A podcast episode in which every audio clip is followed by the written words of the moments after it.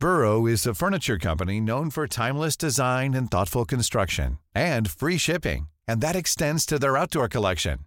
Their outdoor furniture is built to withstand the elements, featuring rust-proof stainless steel hardware, weather-ready teak, and quick-dry foam cushions. For Memorial Day, get 15% off your Burrow purchase at burrow.com slash ACAST and up to 25% off outdoor. That's up to 25% off outdoor furniture at burrow.com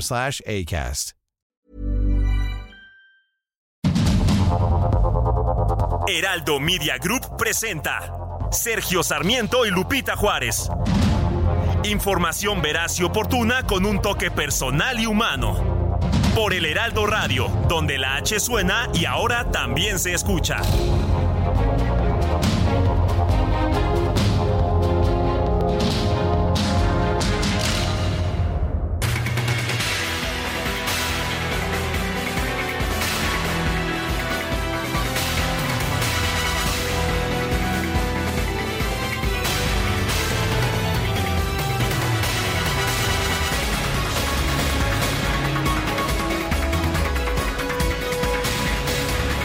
Las 7 de la mañana con un minuto de este lunes 9 de octubre del 2023. Soy Sergio Sarmiento, lo invito a quedarse con nosotros. Hoy, pues con el ánimo apesadumbrado, me parece, la guerra, la guerra siempre es complicada, lo es en Ucrania, lo es actualmente en Israel y Gaza. Ah, genera sufrimientos humanos que son absolutamente pues ah, innecesarios de manera que estamos empezando hoy este programa, eh, por lo menos un servidor, con, con, el, con el alma baja, con el ánimo apesadumbrado. Y como siempre, como todas las mañanas, Guadalupe Juárez aquí con nosotros. Lupita, ¿cómo estás? Buen día. Sergio, con el gusto de saludarte afortunadamente. Muy buenos días, buenos días amigos. Bienvenidos a la información. Pues eh, con estas noticias tan terribles de la guerra, ¿no? Se hablaba que no es un tema pues nada más de una incursión. Se decía por parte de Benjamín Netanyahu que esto es la guerra y bueno, pues la situación muy compleja allá entre Israel y Palestina con eh, decesos, ya platicábamos, incursiones que tomaron por sorpresa en los primeros minutos de este sábado a los israelíes que estaban en el Shabbat, que estaban celebrando algunos otros pues eh, días. La, eh, Simchat Torah. Así es, Que es la fiesta de en que se termina la lectura anual de la Torah, el libro sagrado de los, de los judíos. Y por otra parte, jóvenes que estaban festejando pues un concierto de música electrónica. Un festival un festival eh, de música precisamente relacionada con La Paz. Hemos visto imágenes eh, terribles de lo que ha ocurrido en las últimas horas y bueno, pues estaremos atentos, por supuesto. Eh, estaremos platicando con la embajadora de Israel en México y estaremos abordando el tema, por supuesto, aquí con todo detalle. Por lo pronto vamos a, un resumen de la información más importante de este 9 de octubre. Esta mañana se anunció que la profesora de la Universidad Harvard, Claudia Goldin, es la ganadora del Premio Nobel de Economía 2023 por haber proporcionado la primera descripción exhaustiva de los ingresos de las mujeres y su participación en el mercado laboral a lo largo de los siglos. El movimiento islamista palestino Hamas lanzó este sábado un ataque sorpresa que fue por cielo, por mar y por tierra desde la franja de Gaza contra Israel. Cientos de milicianos irrumpieron en territorio israelí para asesinar y secuestrar a soldados, así como a civiles de distintas nacionalidades que se encontraban en un festival de música.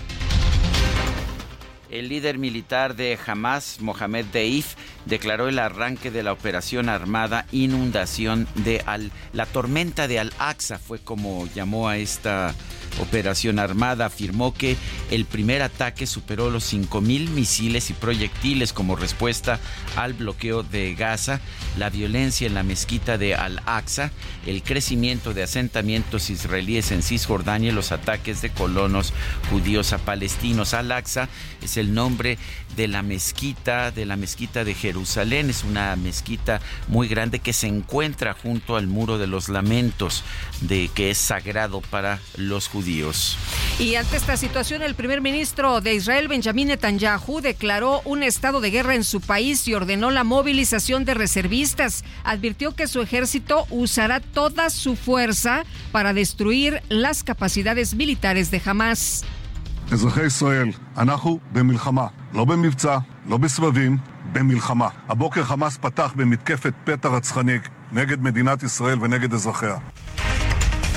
Posteriormente, el ejército de Israel realizó una contraofensiva contra distintos objetivos en Gaza. El ministro de Defensa, Joab Galant, confirmó que se puso en marcha un sitio total, un sitio completo. Eh, la idea, dijo, es acabar con el suministro de comida, combustible y electricidad de Gaza. La franja de Gaza es una, pues es una eh, una franja pequeña de territorio junto al Mediterráneo que viven 2.2 millones de personas. Bueno, y de acuerdo con eh, más eh, información, desde Líbano, el movimiento chiita Hezbollah atacó con proyectiles tres posiciones israelíes en una zona fronteriza en disputa como muestra de solidaridad con la ofensiva de Hamas. Como respuesta, el ejército israelí lanzó un bombardeo sobre el sur del Líbano. Y según el gobierno israelí, los ataques de Hamas en su territorio han dejado más de 600 muertos y 2.000 heridos. También confirmó que, que los ah, milicianos, los miembros de Hamas, tienen secuestradas a más de 100 personas. Por su parte, el Ministerio de Salud de Franja de Gaza reportó que los bombardeos israelíes lanzados como réplica tras el ataque del sábado pasado dejaron por lo menos 413 muertos, incluyendo 78 menores de edad, así como 2.300 heridos. El gobierno de los Estados Unidos condenó los ataques terroristas de Hamas contra civiles en Israel. El secretario de Defensa, Lloyd Austin, anunció que como muestra de apoyo a Israel, Washington va a enviar buques y aviones militares cerca de ese país. El presidente de Irán, Ebrahim Raisi, declaró que apoya la legítima defensa de la nación palestina. Afirmó que Israel debe ser considerado responsable de la situación. Papa Francisco pidió el fin de los ataques y la violencia en Israel y Gaza. Afirmó que el terrorismo y la guerra no resolverán ningún problema, solo traerán más sufrimiento y muerte a personas inocentes. El secretario general de la ONU, Antonio Guterres, surgió a la comunidad internacional a realizar esfuerzos diplomáticos para evitar una ampliación de la conflagración entre Israel y Hamas.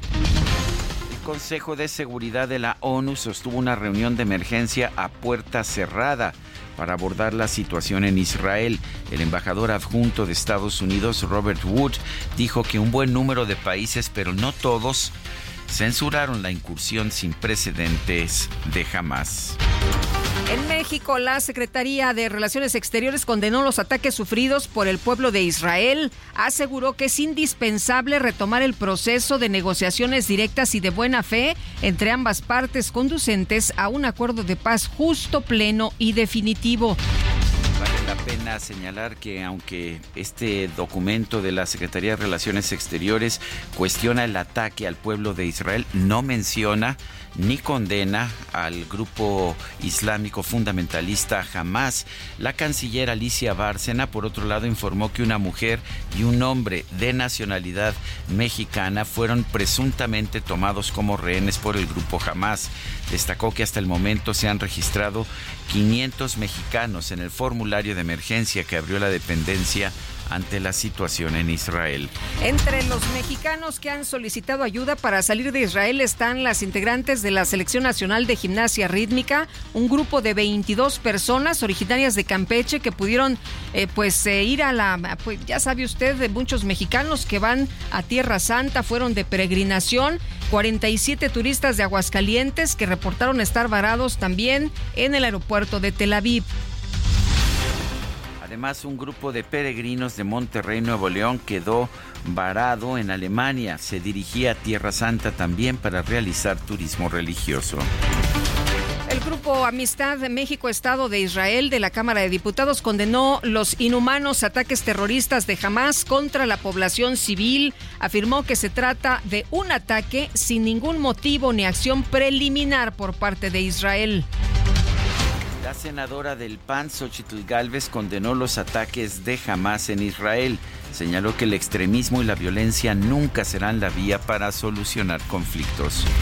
La senadora Galvez también llamó a la ex jefa de gobierno, Claudia Sheinbaum, a condenar juntas los ataques de Hamas y solidarizarse con la comunidad judía internacional y con los pueblos israelí y palestino, ya que ambos son víctimas del terror.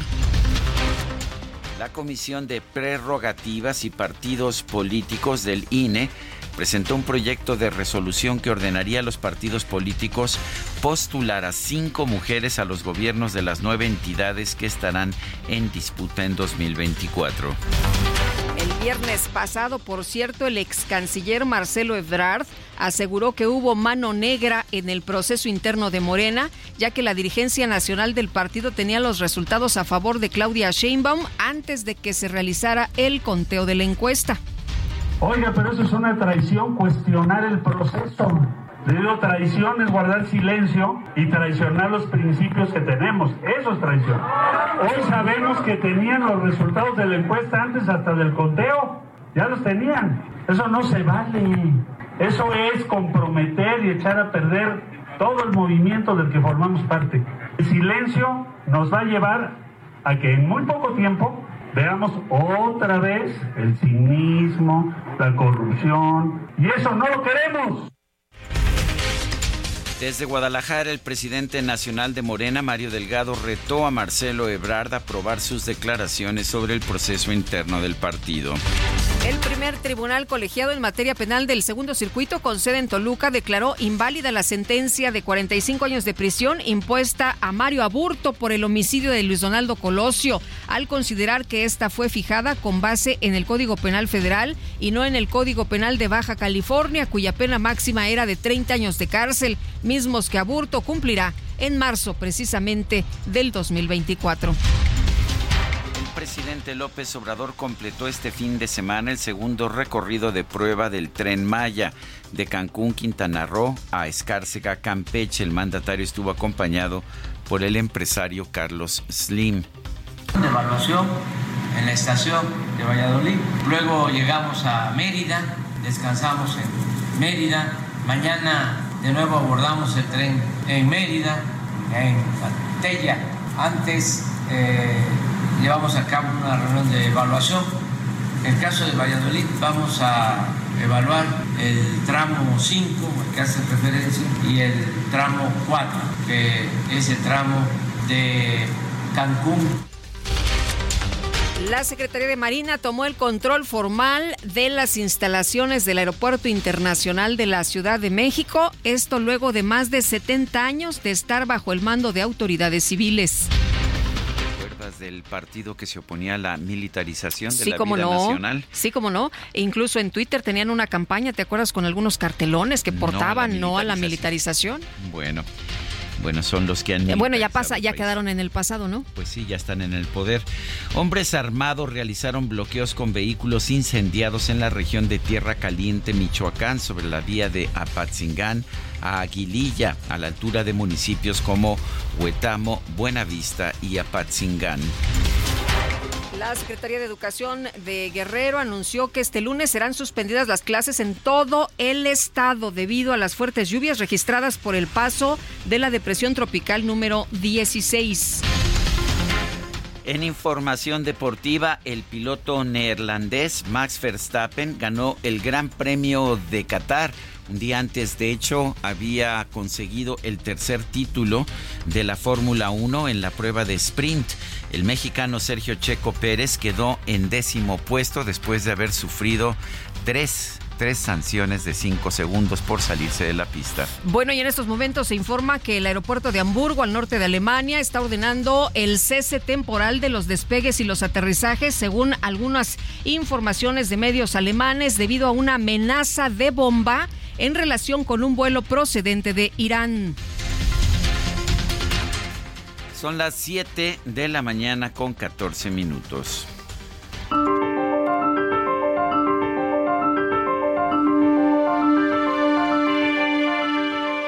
Bueno, pues vamos a la frase, a la frase de este día. No puedes negociar la paz con alguien que viene a matarte Golda Meir, quien fue primera ministra de Israel allá en los años 60, 70.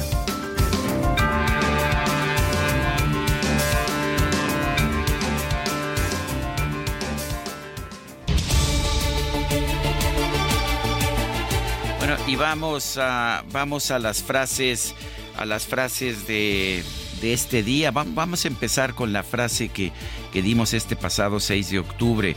¿Produce México fentanilo, como dice el gobierno de Estados Unidos? Sí, nos dijo el 91.7%, no 4.3%, no sabemos. 4%, recibimos 4.563 participaciones. La que sigue, por favor. Claro que sí, mi querido DJ Kike, ya coloqué, eh, ya, uh, sí, bueno, dije, dije frase, bueno, había dicho frase, di la frase, repito la frase, ¿no di la frase? Sí, ah, ok. Bueno, bueno, entonces después dije, este, vamos a, a la, pues vamos a las preguntas, reitero, no son realmente no son realmente encuestas, no están de hecho pues uh, estructuradas por población. Eh, la pregunta de esta mañana es ¿quién tiene la razón en la nueva guerra en Medio Oriente?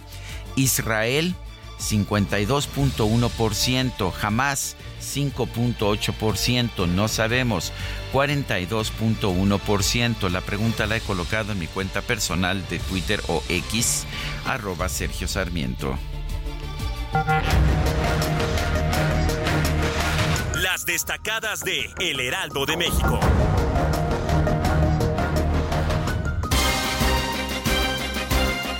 Vámonos a las destacadas esta mañana con Ángel Gutiérrez. Ángel, ¿cómo estás? Buen inicio de semana, muy buenos días. Hola Lupita, Sergio, muy buenos días. Así es, empezando la semana con toda la energía, aunque pues despertándonos con estas malas noticias que ya nos comentaban ustedes en el resumen. Pero pues no dejemos que el ánimo decaiga, así que vamos a empezar de una vez con las destacadas del Heraldo de México. En primera plana, dos mexicanos rehenes de Hamas. La canciller Alicia Bárcena está en contacto con autoridades israelíes para localizarlos. Estados Unidos envía portaaviones y armas. Ciudad de México. García Harfush lucha, lucha contra la pobreza. El poder es para servir a los demás, refrenda. Brugada designa a Cravioto como vocero. Estados, frontera norte, persiste la crisis. Iniciativa privada señala que han frenado cerca de 19.000 unidades en los cruces entre Juárez y Texas. Mercados. Planta en México aumentan producción. Navistar va a incrementar de 15 a 20% la fabricación de tractocamiones en su planta de Escobedo por la mayor demanda a causa del nearshoring. Orbe, guerra Israel jamás. Más de mil muertos en dos días. Equipos de rescate israelíes hallaron a 260 jóvenes muertos por un ataque de Hamas. Hay miles de desplazados. Y finalmente en meta, triunfo bestial. Los 49 aplastan a los Cowboys de Dallas y levantan la mano como serios candidatos al Super Bowl. Lupita Sergio, hasta aquí las destacadas del Heraldo. Muchas gracias Ángel, Ángel Gutiérrez, muy buenos días. ¿Y en la música? Vamos a escuchar.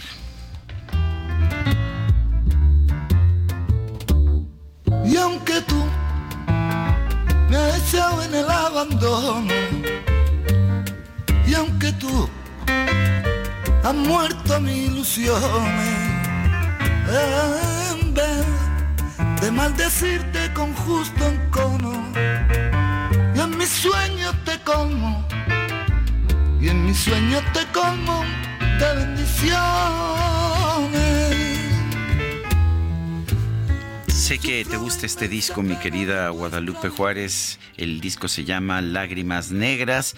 Eh, Diego El Cigal es el cantante, pero el piano maravilloso, espectacular, es de Bebo Valdés, Dionisio Ramón Emilio Valdés Amaro parte de una dinastía musical muy importante allá en Cuba. Él nació en Cuba el 9 de octubre de 1918.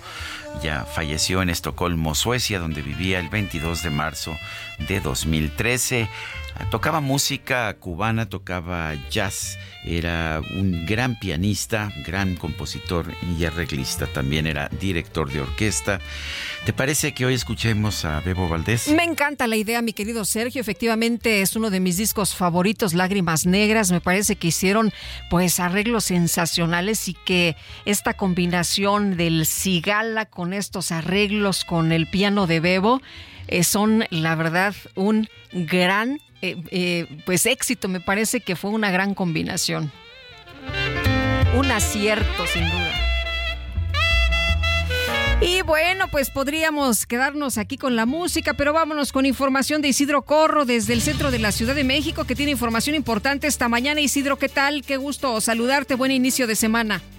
Igualmente para ti, Lupita, Sergio, ¿cómo estamos? Buenos días, excelente inicio de semana, porque el tiempo es oro, así que les ofrezco un panorama en materia de vialidad, estamos checando reforma, ya comienza el tráfico pesado sobre esta arteria, para viene sobre todo de misterios con dirección hacia la columna del Ángel de la Independencia. Hemos realizado un amplio recorrido y hemos observado el tráfico pesado, sobre todo para atravesar el eje 1 Poniente Rosales, donde se ubica la Torre del Caballito. Más allá de la misma situación para cruzar la zona de insurgentes, aquí les pido precaución, tenemos el paso, repetido algunas personas, se han ido puesto reformas sin ningún problema hacia la calzada de Guadalupe. El circuito interior, como todas las mañanas de lunes, con mucho tráfico de la raza hacia la zona de Chapultepec en la salida hacia Polanco, exactamente en el Ejército Nacional, lo que nos retrasa la vialidad en esta importante arteria, sentido por el circuito interior, por circulación abundante, no deja de avanzar para quien se dirige hacia la zona de Insurgentes Norte. Sergio, Lupita, el reporte que tenemos. Isidro, muchas gracias, buenos días. Muy buenos días. Y vamos ahora con Israel Lorenzana, está en Eduardo Molina, adelante. Sergio Lupita, un gusto saludarles esta mañana pues ya hemos hecho nosotros un recorrido importante en la zona norte de la alcaldía Gustavo Amadero, prácticamente desde la zona del Río de los Remedios y hasta las inmediaciones del eje 5 norte San Juan de Aragón algunos asentamientos a la altura del Oriente 157 y esto también en la zona de 5 de mayo. Por ello recomendamos como alternativa, sin duda alguna, Gran Canal, esto con dirección también hacia la zona del circuito interior. El sentido puesto a través de Molina, sin ningún problema para nuestros amigos que van con dirección hacia la zona de Puente Negro, hacia el Río de los Remedios, o bien los que siguen su marcha hacia la zona de la Vía Morelos. Pues Sergio Lupita, la información que les tengo esta mañana. Muy bien, gracias Israel. Hasta luego. Y tenemos información desde Reforma con Javier Ruiz. ¿Qué pasa, mi querido Javier? Cuéntanos. Javier Hola. Ruiz. ¿Nos escuchas, Javier? Bueno, se nos cortó la comunicación con Javier Ruiz, pero le tendremos, por supuesto, un poco más adelante todos los detalles de lo que ocurre a esta hora por allá en Reforma. Bueno, son las 7 de la mañana con 22 minutos. El, uh, eh, vamos, a, vamos a otra información. El uh, gobierno de México condenó ayer los ataques del grupo islamista Hamas, los consideró como terrorista. Eh, vale la pena señalar que estos ataques se realizaron en Hamas y han dejado un saldo de más de mil muertos tanto en Israel como en Gaza. La Secretaría de Relaciones Exteriores aseguró que ninguna causa justifica la forma en que el grupo originario de Palestina realizó ataques aéreos y con armas largas en contra de ciudadanos israelíes israelíes, así como de extranjeros. Todo acto terrorista constituye una amenaza a la paz y la seguridad internacionales, lo que demanda la plena cooperación de todos los estados para prevenirlos y sancionarlos. Ninguna causa justifica el recurso al terrorismo. México reconoce el derecho a la legítima defensa que asiste a Israel, el cual debe regirse por las condiciones establecidas en el derecho internacional. Asimismo, condena el uso de la fuerza, independientemente de, de quién provenga, principalmente cuando los objetivos han sido civiles en franca violación al derecho internacional humanitario. Dice el comunicado que México favorece una solución integral y definitiva al conflicto bajo la premisa de dos estados que atienda las legítimas preocupaciones de seguridad de Israel y permita la consolidación de un estado palestino política y económicamente viable que conviva con Israel. Son las 7 de la mañana con 24 minutos. Nuestro número para que nos mande mensajes de WhatsApp es el 55 2010 96 47. Nosotros vamos a una pausa y regresamos en un momento más. Y en mi sueño te como, y en mi sueño te como, de la inmensa pena de tu extravío. Siento el dolor profundo de tu partida. Y yo lloro sin que tú sepas que el llanto mío tiene lágrimas negras.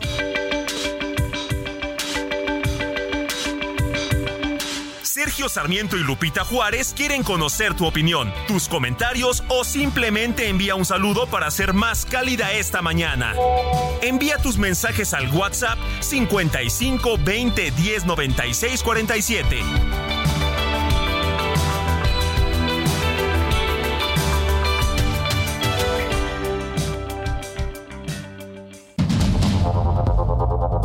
Continuamos con Sergio Sarmiento y Lupita Juárez por el Heraldo Radio.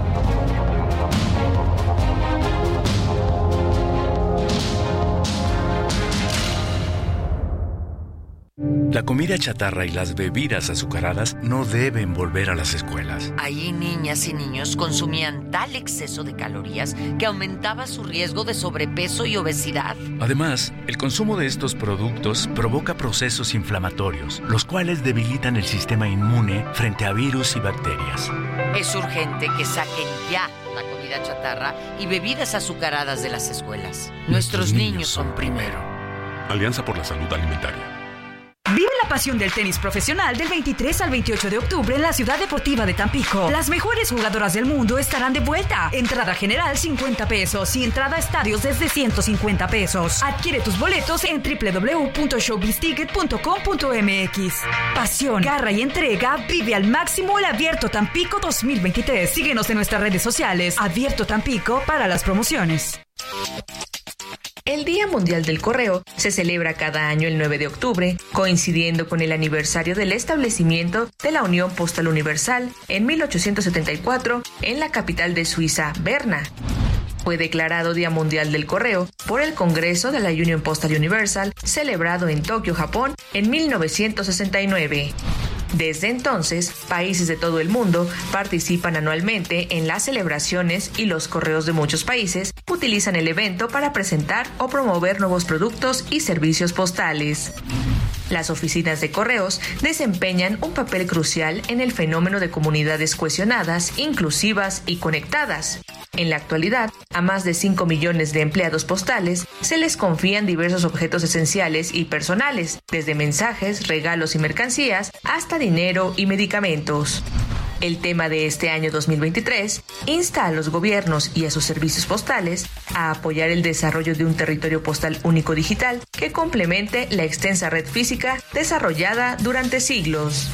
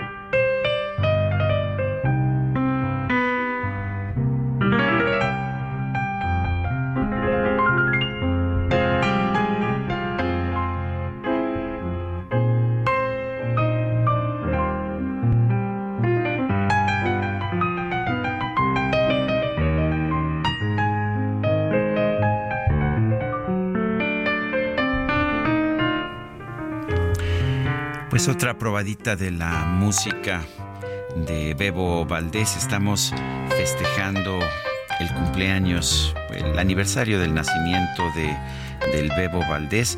Eh, él, ah, de hecho, vale la pena señalar, tiene un hijo que se llama Chucho, Valdés, también pianista, también nacido el 9 de octubre, o sea que estamos escuchando en este momento tres palabras y, tenemos a Bebo Valdés y a Chucho Valdés, los dos nacidos el 9 de octubre, interpretando esta canción. ¿Cómo ves, Lupita? No, hombre, se escucha sensacional. A mí me gustan mucho.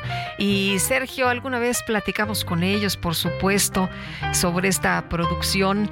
Eh, la verdad es que a mí me, encantó desde el principio. Fíjate que yo lo escuché, Sergio, en eh, el Teatro Metropolitan. La de Lágrimas eh, Negras. Lágrimas Negras. Fui a un evento, pero en lo que empezaba el evento pusieron los temas de este disco y me enamoré, me enamoré de Lágrimas Negras y ojalá que nuestros amigos lo estén disfrutando también esta mañana. Y vámonos a los mensajes. Nos dice una persona de nuestro auditorio, Sergio y Lupita, buenos días, excelente inicio de semana. Es preocupante esto de, los, de, de lo que está ocurriendo, los sucesos mundiales el ataque de Hamas a Israel con lluvia de misiles y la invasión de territorio por tropas y el artero crimen a los jóvenes que se divertían en un concierto, además de una serie de secuestros a civiles. El, el gobierno de México se ha pronunciado ante el silencio de nuestro presidente AMLO.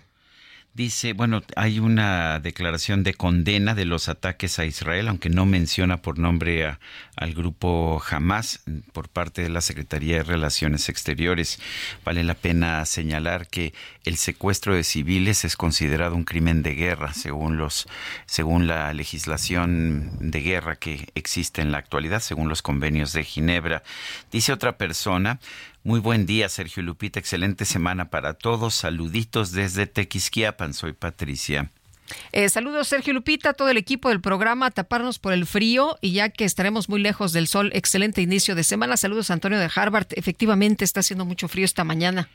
Bueno, son las 7 de la mañana con 36 minutos. El gobernador de Oaxaca, Salomón Jara, de Morena, entregó la, entregó la presidencia eh, supongo que es la presidencia de, de la de la CONAGO, al gobernador de Yucatán, Mauricio Mauricio Vila.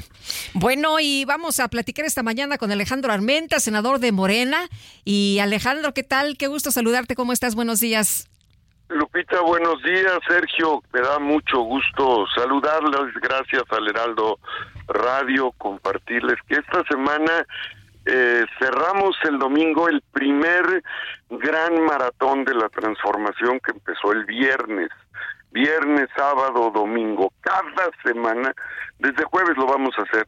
La meta son 100 mil poblanos contactados semana a semana en las caminatas que hacemos simultáneas en los 26 distritos que tiene eh, Puebla. A mí me toca mm, siempre caminar en siete de ellos eh, simultáneamente con, con el equipo y contactar cien mil poblanos. Ya lo hicimos ya lo logramos el, la semana pasada. Son contactos que hacemos en los mercados, en los tianguis, en los cruceros viales de Puebla, donde eh, se concentran las y los poblanos y donde llevamos el mensaje, la tarea que en lo personal nos ha encargado la doctora Claudia Sheinbaum, eh, nuestra coordinadora nacional de defensa de la 4T. Vamos hablando de los valores no robar, no mentir, no traicionar, que no pueden ser solamente mensajes discursivos. Es muy fácil decirlo, pero con tu debe ser congruente con tu actuar, con tu con los hechos, ¿no? Oye, con los hechos y con lo que tú has vivido en tu en tu trayectoria. ¿Cómo ves? Eh, te, quiero preguntar, Alejandro, ¿cómo ves las encuestas? Hoy el periódico El Heraldo publica una encuesta interesante con Poligrama en las que señala que, no sé si ya la viste, que eh, pues estás encabezando las tendencias entre los votantes de Morena para pues escoger al candidato al gobernador de Puebla y tienes 27.9% de las simpatías. ¿Cómo ves? Pues estoy muy contento, muy, muy contento, pero eso no me hace confiar. Para mí, siempre que veo una encuesta seria como esta, seria, eh, para mí es como si fuera al revés y entonces pienso que voy alcanzando, ¿no? como si fuera al revés. Estoy acostumbrado a la batalla.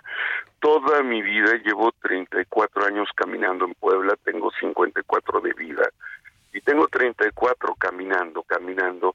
Crecí en los mercados, en los tianguis, en Acatzingo, la tierra de mi mamá, y en Izúcar, donde nací, Izúcar Matamoros, Mixteca, tierra migrante, y estoy acostumbrado a caminar en el tianguis, en el mercado.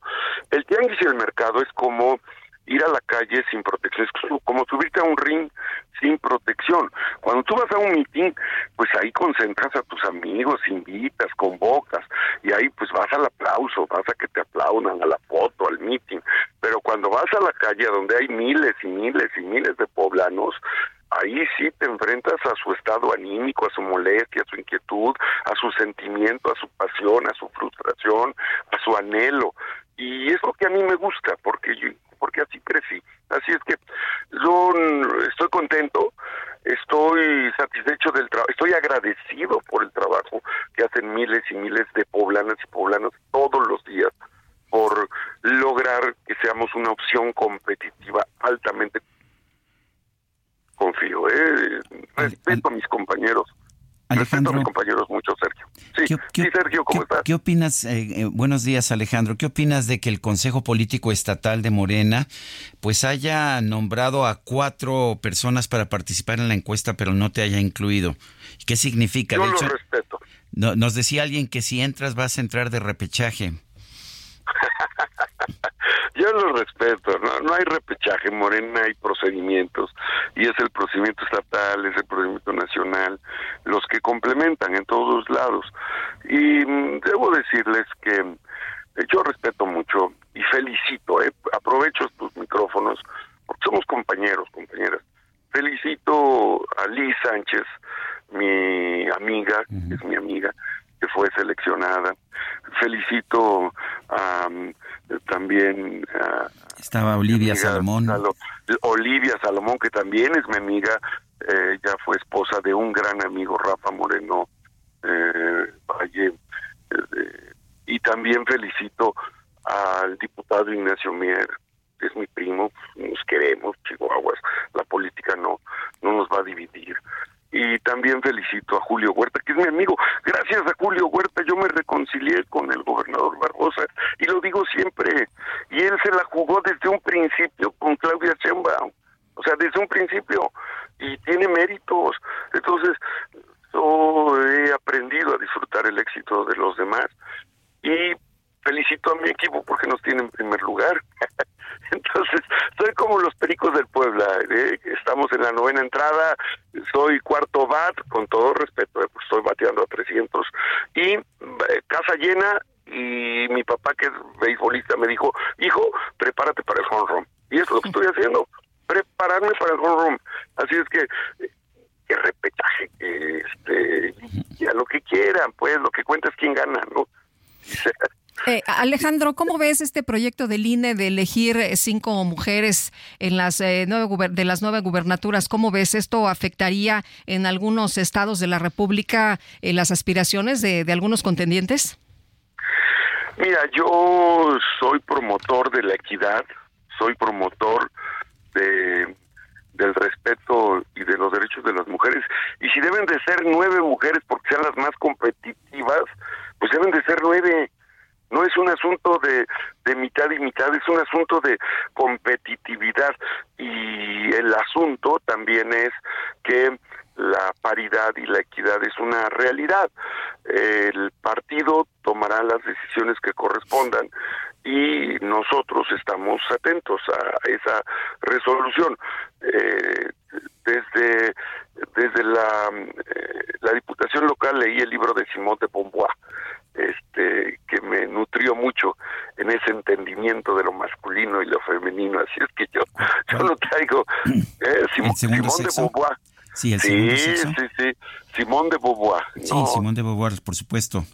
Sí es toda una toda una cátedra sobre eh, este concepto de lo de los del objeto y sujeto en la transformación y en la en la aprehensión de la realidad. Así es que yo estoy muy tranquilo, estoy muy contento, trabajando todos los días, ¿eh? cada semana un maratón, ¿eh? no esto, esto no fue nada más hoy, porque llevamos 34 años caminando Puebla, cada semana, jueves, viernes, sábado y domingo, maratón de la transformación. Nosotros vamos a hacerlo así, en las calles, en las calles.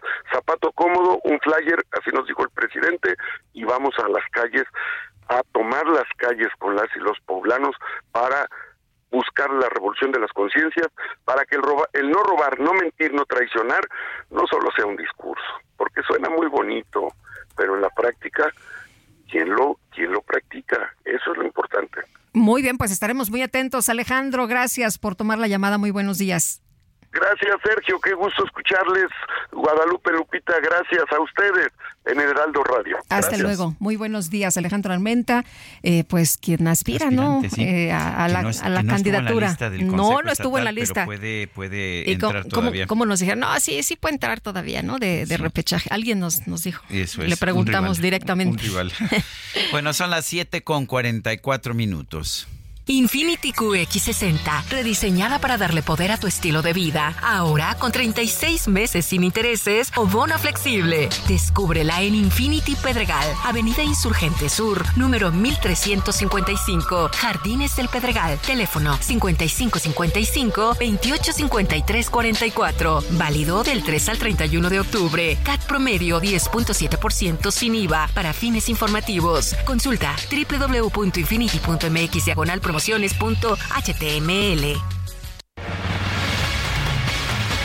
Nos enviaron directamente información de la Sedena, Sergio, sobre pues lo que va a ocurrir en las próximas horas. De acuerdo con eh, lo que se da a conocer, el Ejército y la Fuerza Aérea llevarán a cabo un vuelo de ayuda humanitaria para el retorno de los conacionales que se encuentran en el Estado de Israel, mismo que va a despegar a partir de las 8 de la mañana del 9 de octubre de 2023 de la base aérea de Santa Lucía en el Estado de México. Y bueno, pues eh, vamos a estar muy, muy pendientes. Eh, la recepción pues eh, ya está desde las 5 de la mañana. Eh, se dio a conocer esta información muy temprano en la madrugada y bueno, pues estaremos muy atentos. Se eh, da a conocer esta información y como tú sabes, pues hay 500 personas, de acuerdo con la Cancillería, que se inscribieron precisamente para pedir el apoyo del gobierno de México para ser ya trasladados de nueva cuenta al país. Así que con los detalles estarán nuestros compañeros reporteros y le tendremos más información un poco más adelante pero por lo pronto, pues esta aeronave de la Sedena estará despegando a las 8 de la mañana, o sea, en unos minutos más. Greta Cervantes es una actriz mexicana, está allá atrapada por la guerra entre Israel y Hamas. Ella ha narrado lo que le ha sucedido a través de sus redes sociales. Tenemos comunicación telefónica con ella, Greta Cervantes. Gracias por conversar con nosotros. Cuéntanos eh, cómo ha sido tu experiencia en esta, pues en esta guerra que se ha desatado de improviso desde el pasado sábado. Hola, eh, pues ya van tres días, ya, ya van tres días que la verdad eh, solo hemos salido una vez de casa eh, y de nuestra casa a casa de nuestros suegros porque pues estamos espantados, estamos con miedo, estamos em, pues no, no, no sabemos bien qué es lo que tenemos que hacer em, porque pues estamos en shock. Ahora sí que una mexicana que jamás había eh, vivido esta situación. Em, llevo dos años viviendo acá y nos había pasado nada más una vez, pero no tan fuerte eh, como pues lo que está pasando ahorita. Yarden incluso mi marido me dice que pues es un día súper diferente para todos los, los israelíes porque nunca habían entrado las, las los terroristas de Gaza a Israel. Entonces, hasta ellos puede sentir en el ambiente la tensión, el miedo, eh, la tristeza, porque ya vamos pues con muchísimas personas perdidas. Em, pues estamos aquí todo, con toda la familia en el, en el, en el departamento de mis suegros y, y pues en cuanto escuchamos las sirenas al refugio. La verdad, eh, te voy a ser sincera, em, salir es, es, es un arma de dos filos. O sales y existe la posibilidad que haya algún loco que, que, le empiece a disparar a tu coche y no logres llegar a tu destino, o, o, o mejor quedarte en casa. E incluso las autoridades israelíes recomiendan que nos quedemos todos en casa. Eh, hay una comunidad muy grande mexicana acá y creo que todos estamos en nuestras casas y, y pues eso es lo que estamos tratando de hacer, mantener la calma, ¿no? Eh, Greta.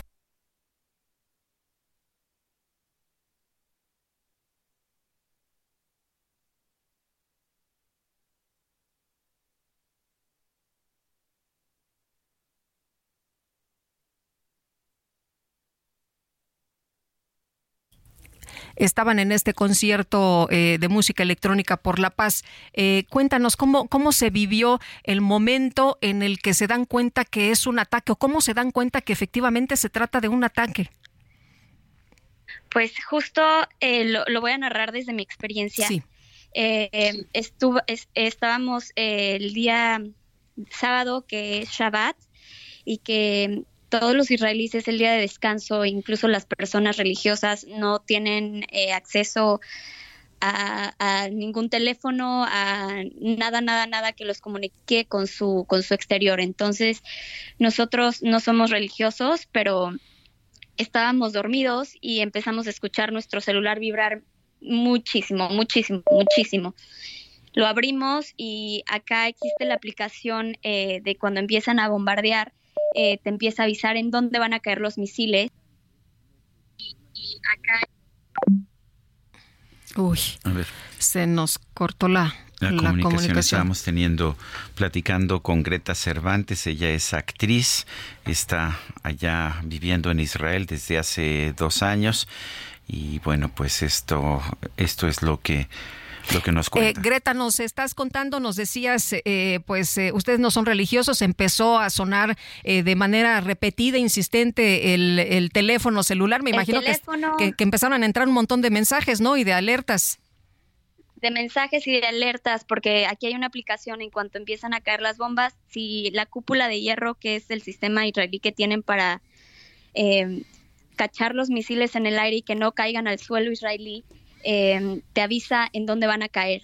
Entonces, afortunadamente en nuestra área no cayó ni hubo em, alarmas, pero empezamos a escuchar disturbios afuera de la casa y terroristas gritando este, que, que nos iban a matar. O sea, después de que los judíos empezaron a cantar el himno y diciendo que todo va a estar bien, que nos vamos a animar, que vamos a salir de esta, empezaron a, a cantar y al minuto que, terminaron de cantar empezamos a gritar, eh, escuchar gritos en árabe diciendo que pues iban a matar a todos los judíos. En ese momento Yarden y yo nos metimos al búnker de seguridad y estuvimos ahí unas horas hasta que pues logramos salir. Vimos que en las cámaras que ya no había nadie afuera em, y nos fuimos a casa de mis suegros. ¿En, dónde están ustedes? ¿En qué ciudad? ¿En qué parte de Israel? Estamos a, estamos a 30 minutos de, Tel Aviv. Eh, Greta, dices que se fueron a, casa de, sus suegros, pero que pues se la jugaron, ¿no? Que salir en esos momentos era eh, de, un arma de dos filos como en este momento. ¿Cómo le hicieron? ¿Cómo se armaron de valor? ¿Qué, qué, qué, se fueron corriendo? ¿Se fueron en el auto? ¿Qué hicieron? En el auto, en el auto. Y Yarden... Eh, Yarden tiene post-trauma de, de, una guerra que estuvo hace nueve años. Entonces, este, pues es la primera vez que veo a Yarden con este miedo en su mirada que jamás había visto de los siete años que lo conozco. Em, y le dije, vámonos con tus papás, no nos vamos a quedar aquí solos, vámonos con tus papás. Incluso yo me siento hasta más este, protegida estando con, más gente y con mi familia, con la gente que, que conozco desde hace ya años y pues agarramos el coche y nos fuimos. ¿Quiénes, eh, ¿quiénes eh, dieron estos, estos gritos? ¿Los escucharon en las calles? ¿Eso era lo que estaba ocurriendo? ¿O eran gritos a través de...? Sí, en las calles. Nosotros, eh, hay, hay, eh, estaba explicando, hay barrios judíos, hay barrios árabes y hay barrios que están mixtos, o sea, que viven árabes y judíos. Entonces nosotros eh, vivimos en un barrio judío, pero está muy cerca a un barrio árabe, entonces suponemos que gente del barrio árabe vino a, gritar estas cosas y pues la policía logró sacarlos. Entonces, este, pues sí, o sea, no está, no está nada seguro. Eh, Greta, ustedes en estos momentos tienen eh, luz, tienen agua, tienen víveres. ¿Cómo, ¿Cómo están viviendo estas horas?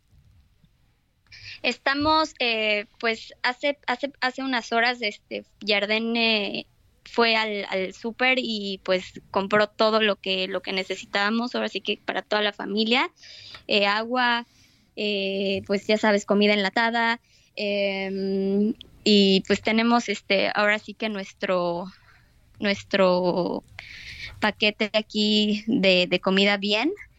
Em, tenemos agua, tenemos electricidad, eh, pero pues hasta, el momento de ahorita, o sea, seguimos en la aplicación y en las noticias viendo cómo llegan alertas, alertas, alertas de que pues los misiles siguen cayendo en el sur de Israel. Bueno. Ahorita pues la familia de Yarden que vivía en el sur ya logró salirse. Ellos vivían en uno de los kibbutz que, que tomaron los terroristas y lograron salirse. En ocasiones la vida nos pide ser atrevidos. En otras nos pide comportarnos. Con Gran Cherokee puede ser todo al mismo tiempo porque combina poder, lujo y tecnología para redefinir tu historia. Jeep Grand Cherokee, civilizado y salvaje. Jeep, solo hay uno.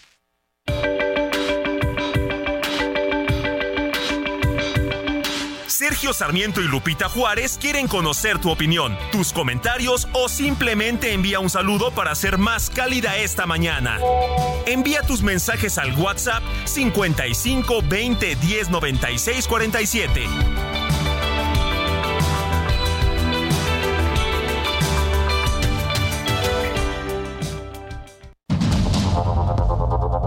Continuamos con Sergio Sarmiento y Lupita Juárez por el Heraldo Radio.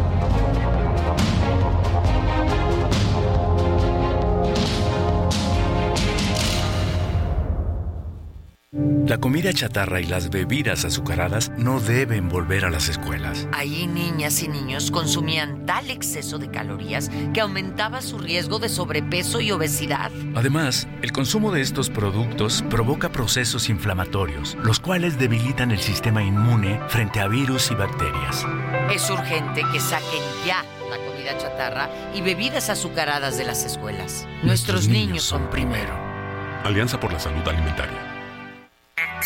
Infinity QX80, la expresión de lujo en un diseño poderoso. Ahora, con 36 meses sin intereses o bono flexible. Descúbrelo en Infinity Polanco, Calzada General Mariano Escobedo 476, Anzures. Teléfono 5590-357748. Válido del 3 31 de octubre. Cat promedio del 10.7% sin IVA para fines informativos. Consulta www.infinity.mx diagonal promociones.html.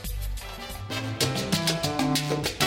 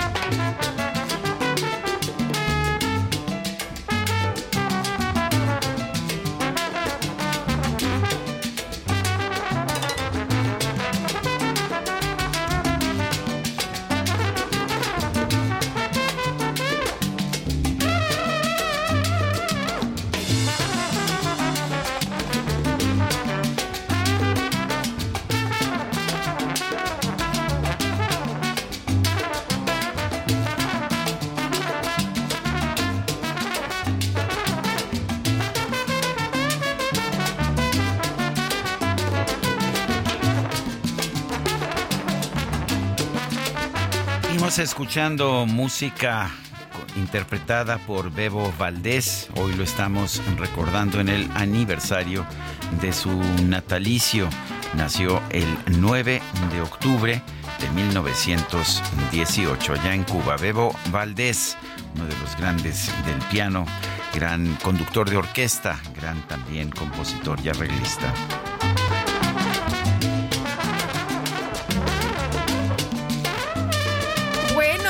Vámonos, a los mensajes. Nos dice una persona al auditorio que no pone su nombre. Buenos días, queridos Sergio y Lupita. No entiendo bien por qué la guerra. Ojalá nos ayuden a entender esta situación que es muy triste. Pues ah, vamos a tratar, este, desafortunadamente, cuando hay este tipo de conflictos religiosos, pues es muy difícil realmente explicarlo. Eh, después de, de, lo que hemos visto, realmente es muy difícil explicar este tipo de guerras. Dice otra persona, buen día y semana, el duodinámico llama la atención que en la estación Colegio Militar de la línea 2 del metro nos la pintaron con tonos verde aguacate y color color mirena. Morena será. Ah, debe ser morena. Queremos los usuarios un buen servicio y con cambiar el azul distintivo de la línea no se resuelve. Saludos, Ariel Bau. Estimado Sergio Lupita, excelente selección musical formidable, el Bebo y el Cigala. Ojalá ahora sí que ojalá se frene rápidamente la guerra en Israel. Jamás es una fracción terrorista y no podemos estar de acuerdo con sus acciones. Que sea una excelente semana. Saludos a todo el equipo, el Andrew Bananas. Bueno, pues uh, son las 8 de la mañana con 4 minutos. Y continuamos con más información. Eh, vamos eh, precisamente, mi querido Sergio, a escuchar este audio de la, del equipo de gimnastas que están allá en Israel y que se quedaron eh, varadas y que han estado pues emitiendo algunos mensajes. Vamos a escuchar qué es lo que dijeron. Somos la Selección Nacional de Gimnasia Rítmica de México y en estos momentos nos encontramos en Israel, en un campamento de preparación para los próximos Juegos Panamericanos. Sin embargo, la situación ha dado un giro inesperado e inquietante. Como saben, la región fue afectada por un ataque del grupo Hamas. La tensión y preocupación se han apoderado de nuestro entorno y ante la gravedad de la situación, los vuelos han sido cancelados, dejándonos sin la posibilidad inmediata de regresar a nuestro México. Ante este panorama, hacemos un llamado y solicitamos encarecidamente el apoyo a nuestro gobierno para que podamos regresar lo antes posible, sanas y salvas, a nuestra casa. Desde aquí, queremos agradecer de corazón a la Sedena, a CONADE y a la FMG por estar al pendiente y en contacto con nosotras en todo momento, al igual que todas las oraciones y los mensajes de apoyo que hemos recibido. Estamos bien y estamos a salvo. Todos sus mensajes nos mantienen fuertes y con la esperanza de que pronto podamos estar de vuelta en casa. Les agradecemos a todo el pueblo mexicano que está al pendiente de nosotras. Gracias esperamos pronto volver a vernos pues ahí las integrantes del equipo que se preparaban en Israel precisamente para los Juegos Panamericanos y tenemos entendido que pues saldrá saldrá un avión de la Sedena, mi querido Sergio, para rescatar a las personas a las sí debería estar saliendo ya en estos momentos para rescatar a las personas. Tenemos información de que alrededor de 500 mexicanos se han inscrito de acuerdo con información de la Secretaría de Relaciones Exteriores y que quieren regresar precisamente están pidiendo el apoyo para regresar a México. Son las ocho con seis minutos. Hay 47 personas de Nayarit detenidas en Jerusalén. Están buscando la intervención del gobierno mexicano para retornar a su entidad, al país y a su entidad. Eh, Karina Cancino nos tiene la información allá desde Nayarit. Adelante, Karina. Sergio Lupita, darles a conocer que debido a la guerra que sostiene Hamas contra Israel, 47 personas nayaritas se encuentran detenidas en Jerusalén junto con otras cinco personas y buscan la intervención del gobierno mexicano para retornar al país, específicamente a Nayarit. Un abogado destacado del municipio de Tecuala, Sergio Peralta, comunicó a través de sus redes sociales la petición para que autoridades de cualquier nivel de gobierno de México les pueda ayudar a salir de este país en conflicto. Señaló que hasta el momento ha logrado comunicarse con autoridades mexicanas para que atiendan su petición para que los regresen al país, ya que los vuelos están suspendidos desde Tel Aviv. Estaban visitando este lugar como parte del cumpleaños de este abogado cuando hubo el ataque y tuvieron que ser resguardados en el Hotel Ambasador donde pues permanecieron en un búnker hasta el día de hoy donde esperan pues las autoridades les ayuden a salir de ese país en conflicto. Esta es la información hasta el momento desde Nayarit. Karina Cancino, muchas gracias. Bueno, y tres sacerdotes y más de 30 feligreses de la diócesis de Coatzacoalcos viajaron a Israel. Ya sabe usted, por cuestiones religiosas hay muchos viajes de mexicanos allá a Tierra Santa.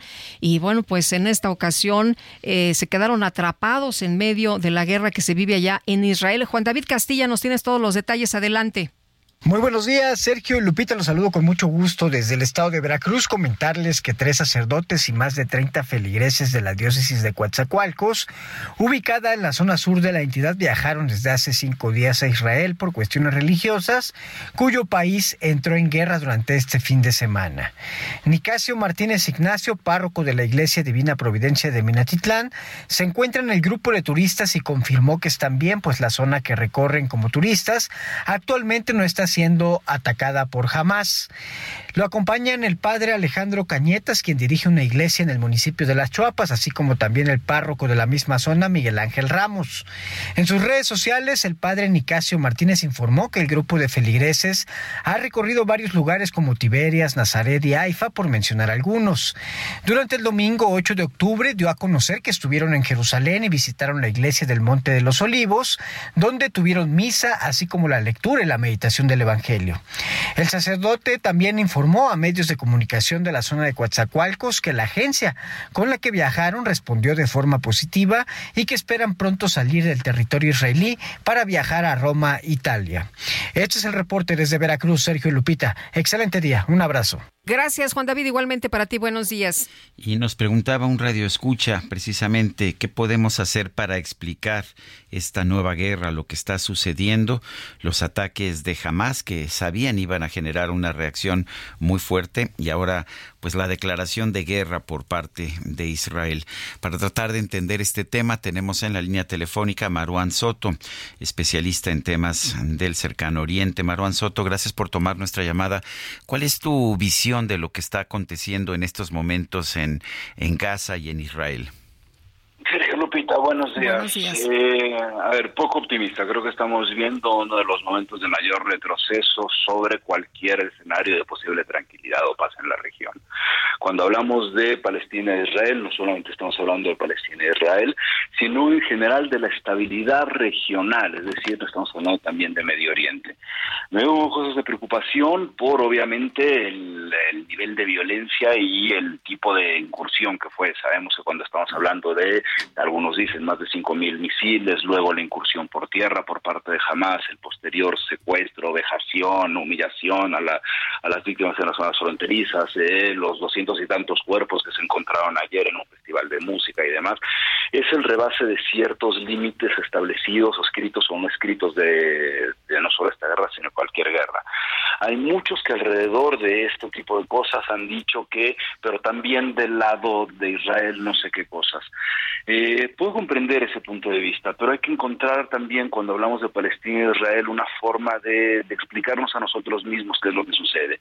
Uno de los conflictos de la condición de Palestina e Israel, Israel es que después de tanto, tanto tiempo estamos obligados a ver cada evento como un solo evento, primero por sí mismo y después en el acumulado del tiempo. Es decir, no podemos alejarnos de la historia, pero tampoco podemos ver lo que está sucediendo hoy con la mirada de 1973, de 67, de algunos otros años. ¿Cuáles son las diferencias que me preocupan acá? Me preocupa primero sí el nivel de violencia en cosas que nunca se habían hecho, que no estaban dentro del canon de conflicto, es decir, la incursión y el secuestro de ciudadanos israelíes para meterlos a territorio de Gaza.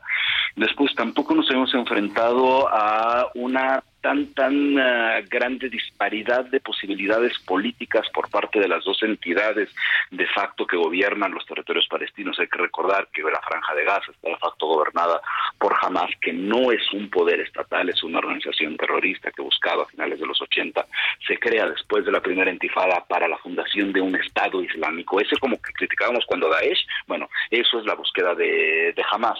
Y del otro lado, en la, en la región de Cisjordania, en el West Bank, el gobierno de Mahmoud Abbas y de la Autoridad Nacional Palestina, que es el gobierno reconocido internacionalmente, es el gobierno legítimo del, eh, de, de, los palestinos, pues se ha vuelto, se han vuelto en los últimos años, se ha vuelto todo de una inoperatividad tal que ha permitido la radicalización de distintos sectores, sobre todo jóvenes de la sociedad palestina, que han terminado por apoyar a Hamas.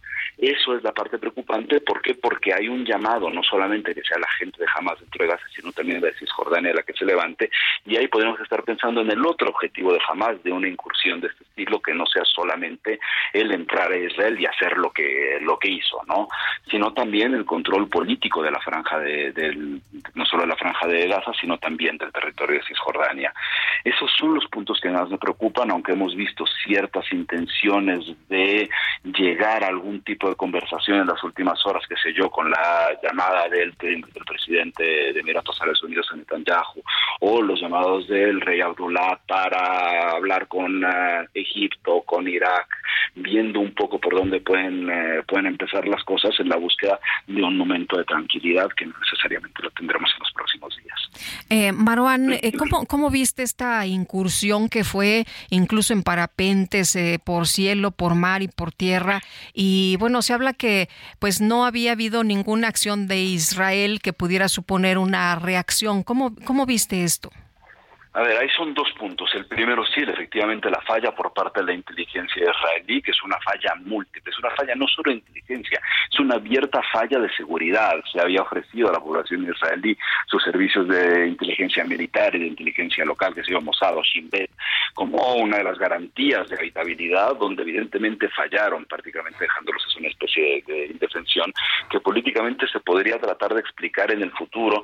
Ahora solamente se podría pensar, no sé, que llegaron al punto donde las disputas internas habían llegado a tal nivel que ni siquiera se atendió, o la otra, que es quizá la que podría tener en este momento un poco más de, credibilidad, es prestaron tan de los asentamientos irregulares en, uh, en, Cisjordania que dejaron de lado la frontera con, uh, con Gaza, porque en realidad no solamente fue el no haberse dado cuenta de la planeación de algo increíblemente extenso, no está fácil, toma tiempo planear algo así, tampoco se dieron cuenta en el momento en el que estaba ocurriendo, pudieron volar parapentes impulsados por una especie de ventilador, donde incluso la gente que se metió llegó no solamente a atacar cuerpo a cuerpo, hubo, hubo combate, ha habido combate dentro del territorio territorio israelí que se tardaron en responder, sino hay también ciertos avisos de que hasta pudieron haber colocado minas, es decir, no fue antes, no fue durante y ya una vez que había ocurrido se tardaron, ¿no? Por otro lado, es, eh, es impresionante el nivel de, de complejidad de la operación. Y una operación de esta complejidad pide dinero, es caro hacer esto, no son solamente las reuniones que se puedan dar, es cómo se está financiando esto. Y la única entidad que puede financiar esto es Teherán. No existe en la región muchas entidades capaces de financiar una operación de ese estilo. Entonces, ¿qué quiere decir? Que hasta ahora lo que da la impresión es que las reglas del conflicto están, están puestas por, uh, por Teherán, ¿no? Es decir, hay un tercero que está aquí peleando las cosas y obviamente jamás no tiene ningún problema en, eh, hacer lo que siempre ha hecho, que es ser financiado por, uh, por Teherán. Ahí la atención no solamente es la de Israel, sino también la de la comunidad internacional en qué va a pasar con, con Irán si se está dispuesto a permitir que Irán siga haciendo este tipo de cosas, porque, insisto, no hay manera, salvo dentro de la ingenuidad de pensar que Irán no estaba metido en medio de esto. El, uh, estamos viendo una respuesta eh, que se esperaba, eh, de hecho creo que era lo que quería provocar jamás, muy dura por parte del Ministerio de Defensa israelí. Han dicho que va a haber un bloqueo total. Eh, un, un, sitio total es lo que dijeron de, de, Gaza. Gaza es una pues una pequeña un pequeño territorio que tiene 2.2 millones de habitantes. ¿Va a provocar esto hambre? ¿Va a provocar uh, un colapso total de, de Gaza? A ver, puede provocar muchísimas, muchísimas cosas. Hay que ser aquí medio prudentes a la hora, bueno, en general, cualquier cosa medioambiental hay que ser muy prudentes a la hora de futurear con una complicación extra. Aquí, aquí abrimos una puerta que no queríamos abrir porque puede pasar cualquier cosa. El asedio por parte de, Israel, evidentemente, era natural frente a una operación de este estilo. Se cortó desde ayer, por lo menos, el, la, la, luz, el suministro eléctrico ya se cortó. Gaza, como dices, es una franja muy pequeña, es una cosa de alrededor de 40 kilómetros de largo. Cuando se empezó a decir desde el primer día por parte del, uh, de Netanyahu que le avisaba a la población civil en Gaza que se retirara y se fuera de Gaza porque iban a atacar objetivos de Hamas. Eh, la verdad es que es un sinsentido, porque no hay a dónde se vayan a ir, no se van a ir a, no van a tomar un avión a Estocolmo, no van a cruzar la frontera. En 40 kilómetros no hay muchos lugares a donde irse. Y por su misma composición, los objetivos de Gaza o las eh, instalaciones de Hamas en Gaza, perdón, están pegadas a la población civil porque no hay espacio para que no estén pegadas a la población civil. Pensemos en un espacio de cuatro metros cuadrados, cada metro va a estar pegado al otro, de forma que es imposible que no haya comunicación y que no haya a partir de un asedio violento.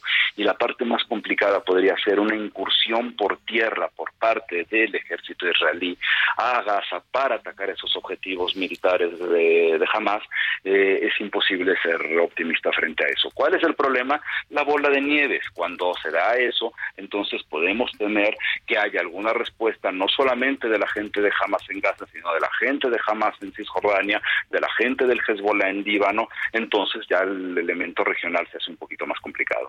Y precisamente te iba a preguntar sobre este tema. Hemos visto que han asesinado en Egipto a tres personas eh, eh, de origen israelí. También eh, en otros lados se ha celebrado precisamente la incursión de Hamas de estos terroristas y las acciones, pues esto que hemos visto tan terribles, estas imágenes en contra de los civiles que, fueron pues secuestrados. Y también en Australia tengo entendido que fundamentalistas pro Hamas pues hicieron algunos ataques allí en la ópera de Sydney. Em, ¿Cómo ves esto, Marwan? ¿Se podría trasladar precisamente esto a pues eh, regiones más lejanas?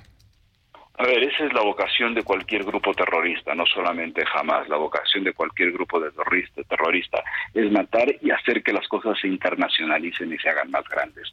Eh, veo con preocupación esto porque veo también una confusión como, si bien siempre había estado, la veo cada vez más, eh, más frecuente que jamás es Palestina, jamás no es Palestina, jamás, insisto, es una organización terrorista fundada después de la intifada en la búsqueda de un Estado islámico que eliminaba la posibilidad de convivencia que existía antes de 1948 entre judíos, palestinos árabes musulmanes y palestinos árabes cristianos.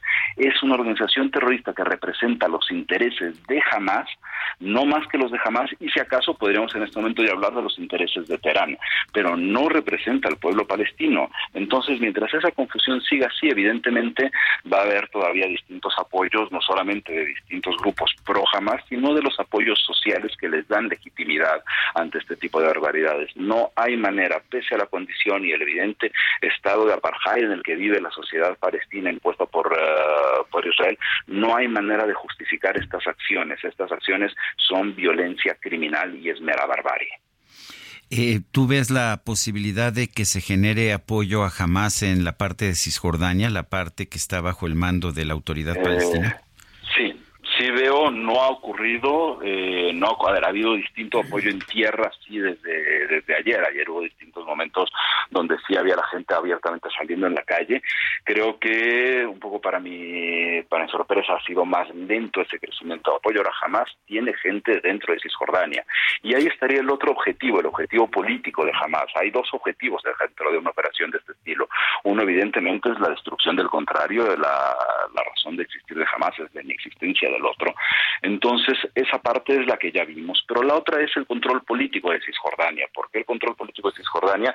No solo por la ineptitud, y me refiero a la ineptitud por su incapacidad por parte de la Autoridad Nacional Palestina de cuestionar una sociedad, de darles un futuro a los jóvenes, de, de decirles que había, que se estaba haciendo algo ante la inacción de Mahmoud Abbas y el gobierno de la, Autoridad Nacional Palestina del Estado palestino, resulta que ha habido un crecimiento de, del apoyo social a Hamas también en Cisjordania. A ellos se les hizo un llamado que ha tenido una respuesta, insisto, menor de lo que yo, yo imaginaba, lo cual creo que es bueno.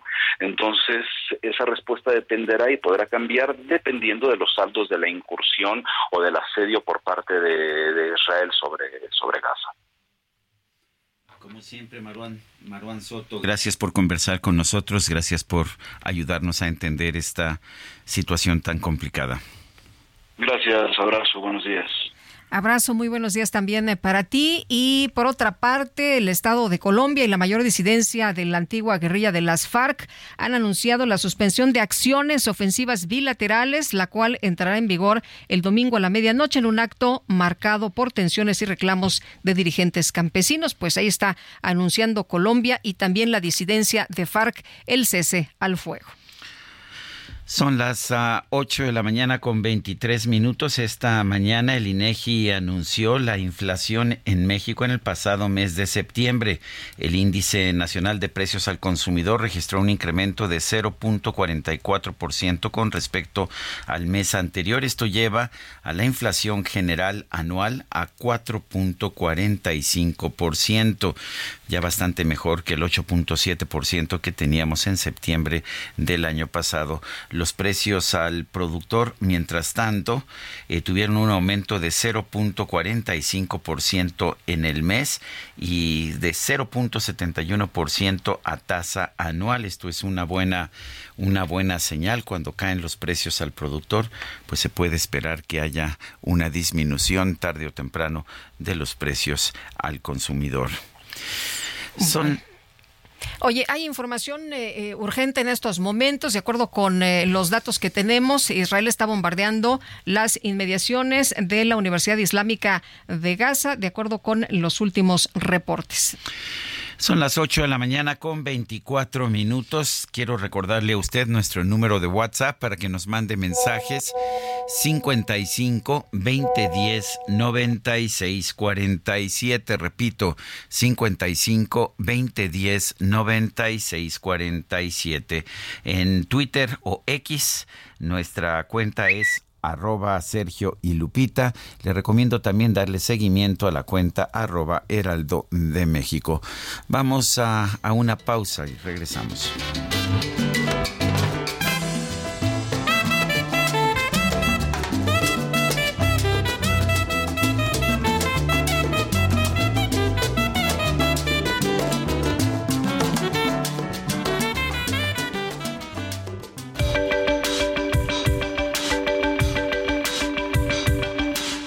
Sarmiento y Lupita Juárez quieren conocer tu opinión, tus comentarios o simplemente envía un saludo para ser más cálida esta mañana. Envía tus mensajes al WhatsApp 55 20 10 96 47.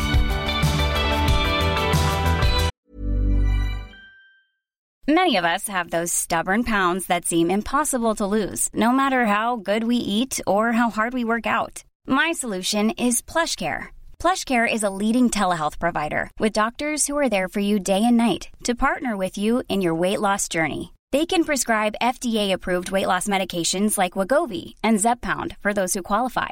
Plus, they accept most insurance plans. To get started, visit plushcare.com slash weight loss. That's plushcare.com slash weight loss.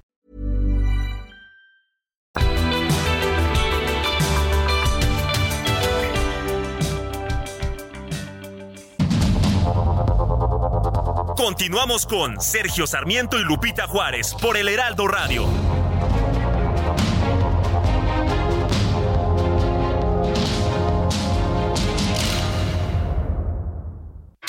En ocasiones la vida nos pide ser atrevidos. En otras nos pide comportarnos. Con Gran Cherokee puede ser todo al mismo tiempo porque combina poder, lujo y tecnología para redefinir tu historia. Jeep Grand Cherokee civilizado y salvaje. Jeep, solo hay uno.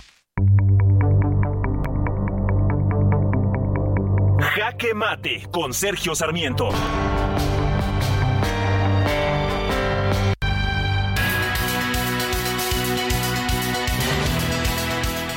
No hay guerra buena, no hay guerra santa. Todas las guerras matan a inocentes provocan sufrimiento entre, quienes menos tienen, destruyen producción, acaban con la prosperidad de cualquier pueblo. Las guerras sacan lo peor que tenemos los seres humanos dentro de nosotros y esto mismo lo estamos viendo ahora con esta nueva guerra en Israel y Gaza, una guerra que pues que terminan pagando los inocentes y que pelean, pelean los militares que siempre están con el ánimo de demostrar que son mejores que sus rivales. No, no hay guerra buena. Me da una enorme tristeza ver que jamás, que no es Palestina, que no necesariamente representa al pueblo palestino, ha lanzado una guerra un ataque que no tiene racionalidad ni siquiera desde el punto de vista bélico. No había forma de conquistar territorio, llevarse rehenes secuestrados es una violación de las leyes de la guerra precisamente y todo esto solamente lleva al endurecimiento del ya muy, de la ya muy dura a la derecha del gobierno israelí. Se trata de una guerra para provocar una reacción, para provocar una reacción asesina y por supuesto lo estamos viendo con la decisión de bombardear el territorio de Gaza, que por supuesto se entiende porque, lo, porque desde ahí surgió, surgieron los ataques en contra de Israel, pero también por sitiar, por bloquear completamente a Gaza, lo cual bien puede provocar un genocidio de sus 2.2 millones de habitantes. Si lo que buscaban los líderes de Hamas era sacar lo peor de los israelíes y lo peor también de los palestinos, lo están logrando. No hay guerra buena y la guerra que estamos empezando a ver en Israel y en Gaza va a sacar lo peor de los dos pueblos.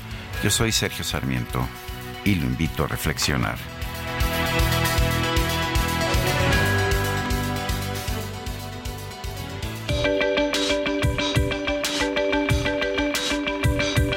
Para Sergio Sarmiento, tu opinión es importante. Escríbele a Twitter en arroba Sergio Sarmiento.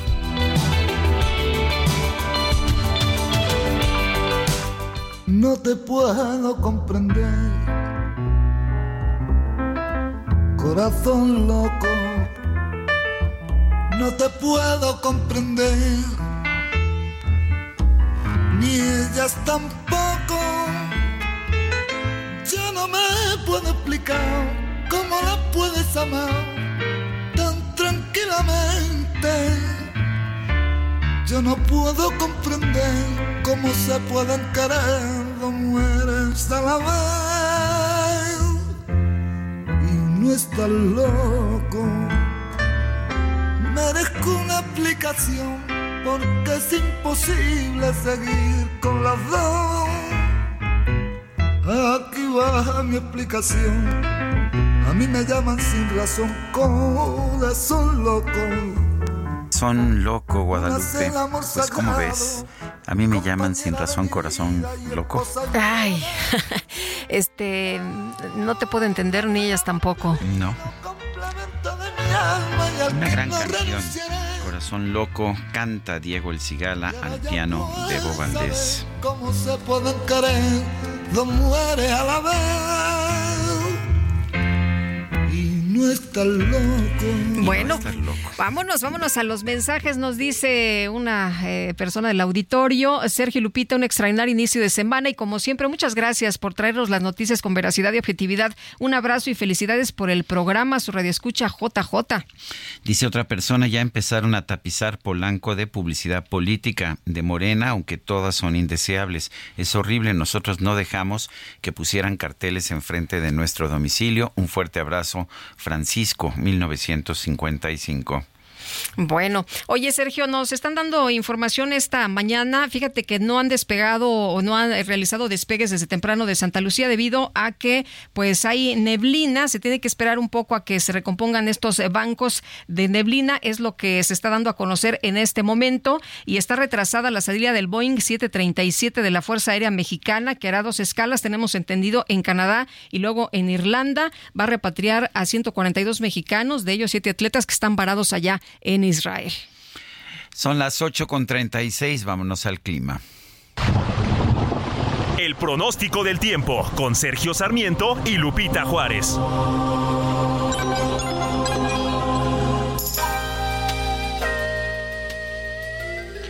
Alex Ramírez, meteorólogo del Servicio Meteorológico Nacional de la Conagua. Buen día, ¿qué nos tienes esta mañana?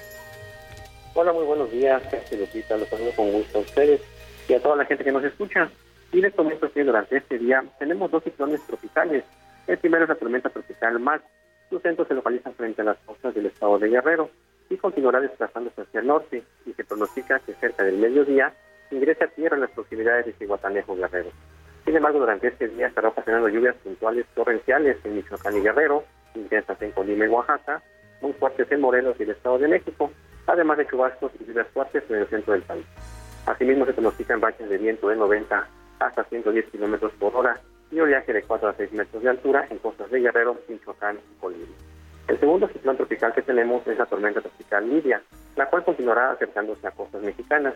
Y interacción con un canal de baja presión sobre el noroeste y occidente del país, generarán lluvias puntuales intensas en Baja California Sur, Sinaloa, Durango, Nayarit y Jalisco. Y a su vez se pronostican vientos con rachas de 50 a 70 kilómetros por hora y oleaje de 1 a 3 metros de altura en costa de Baja California Sur y Jalisco. Por otro lado, el sistema frontal número 4 se extenderá como estacionario sobre el suroeste del Golfo de México. Este sistema estará generando lluvias puntuales intensas en Veracruz, Chiapas y Tabasco, así como fuertes a muy fuertes en la península de Yucatán.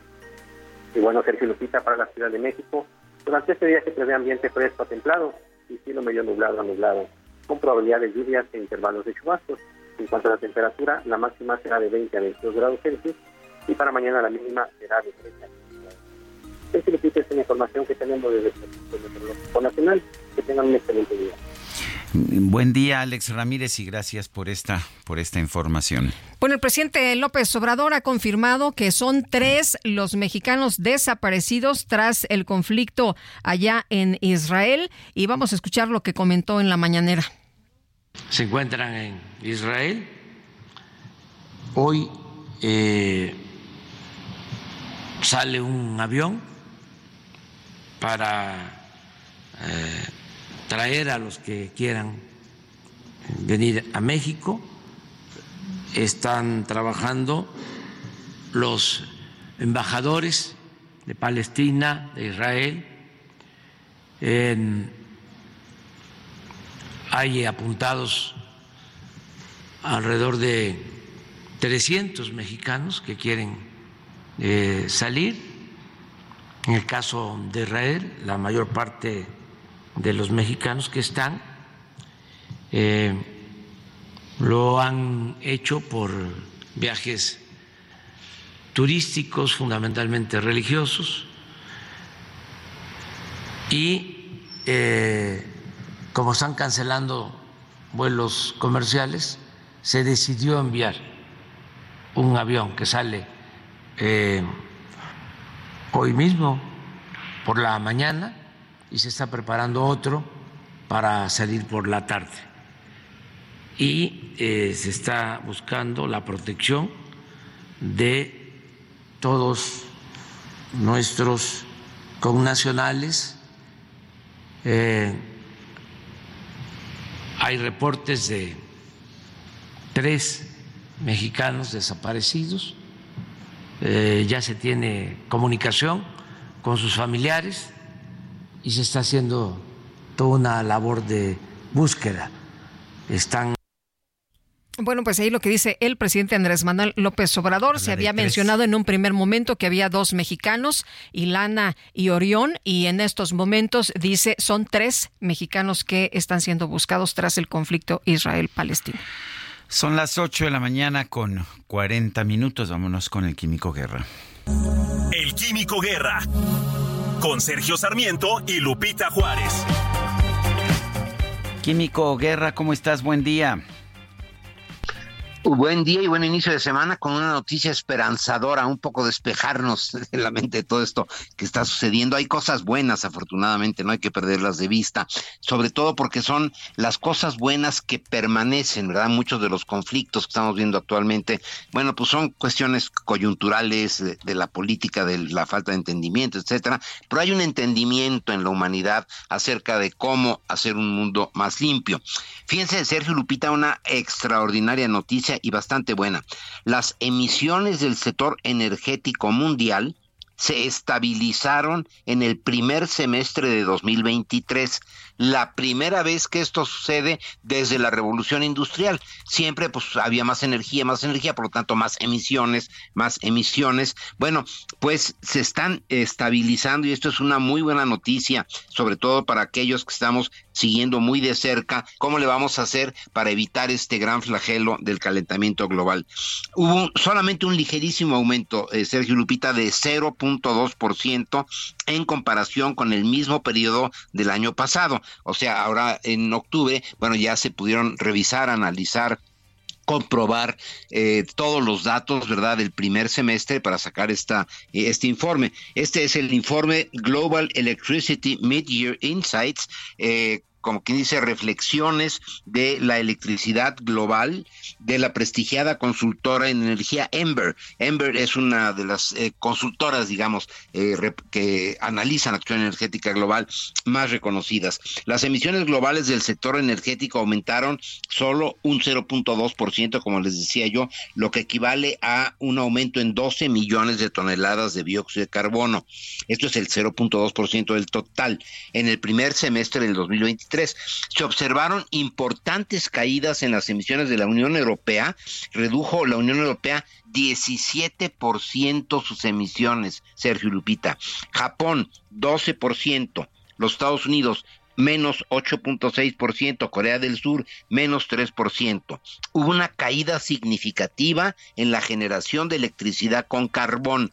Esto es el principal contribuyente a esta estabilización de las emisiones, sobre todo en Estados Unidos hubo, fíjense, Sergio Lupita, menos 27% de generación de electricidad con carbón, o sea, se redujo en 27% la generación de electricidad con carbón, el 23% en la Unión Europea, el 7.4% en Japón, el 2.5% en Corea del Sur, y esto en global hace que se estén estabilizando luego tendremos que empezar la disminución, pero lo más importante es como con una enfermedad o una fiebre, una, lo primero es, o un accidente, ¿no? Estabilizar para luego empezar la recuperación. Pero eso son buenas noticias porque los pesimistas decían no lo vamos a lograr, estamos al borde del precipicio, eh, la humanidad no ha entendido y por lo tanto no vamos a poder controlar esto de el calentamiento global que puede acabar con la vida en el planeta todas esas situaciones catastrofistas, bueno, pues aquí se está demostrando que cuando el ser humano se propone las cosas, lo quiere hacer en colaboración, ¿verdad? En, con buena voluntad, se pueden lograr cosas muy positivas. Es la primera vez en la historia, desde la revolución industrial, que se estabilizan las emisiones a pesar de haber crecimiento y desarrollo en muchos países. Esto es lo importante, que nos desarrollemos, no simplemente crezcamos, sino que realmente nos desarrollamos, nos desarrollemos hacia un planeta estable y que garantice la vida, Sergio Lupita. Pues químico, qué importante es tener ese planeta estable que garantice la vida. Te mando un fuerte abrazo. Igualmente para ti, Sergio. Lupita, buen inicio de semana. Gracias, Químico, igualmente. Muy buenos días.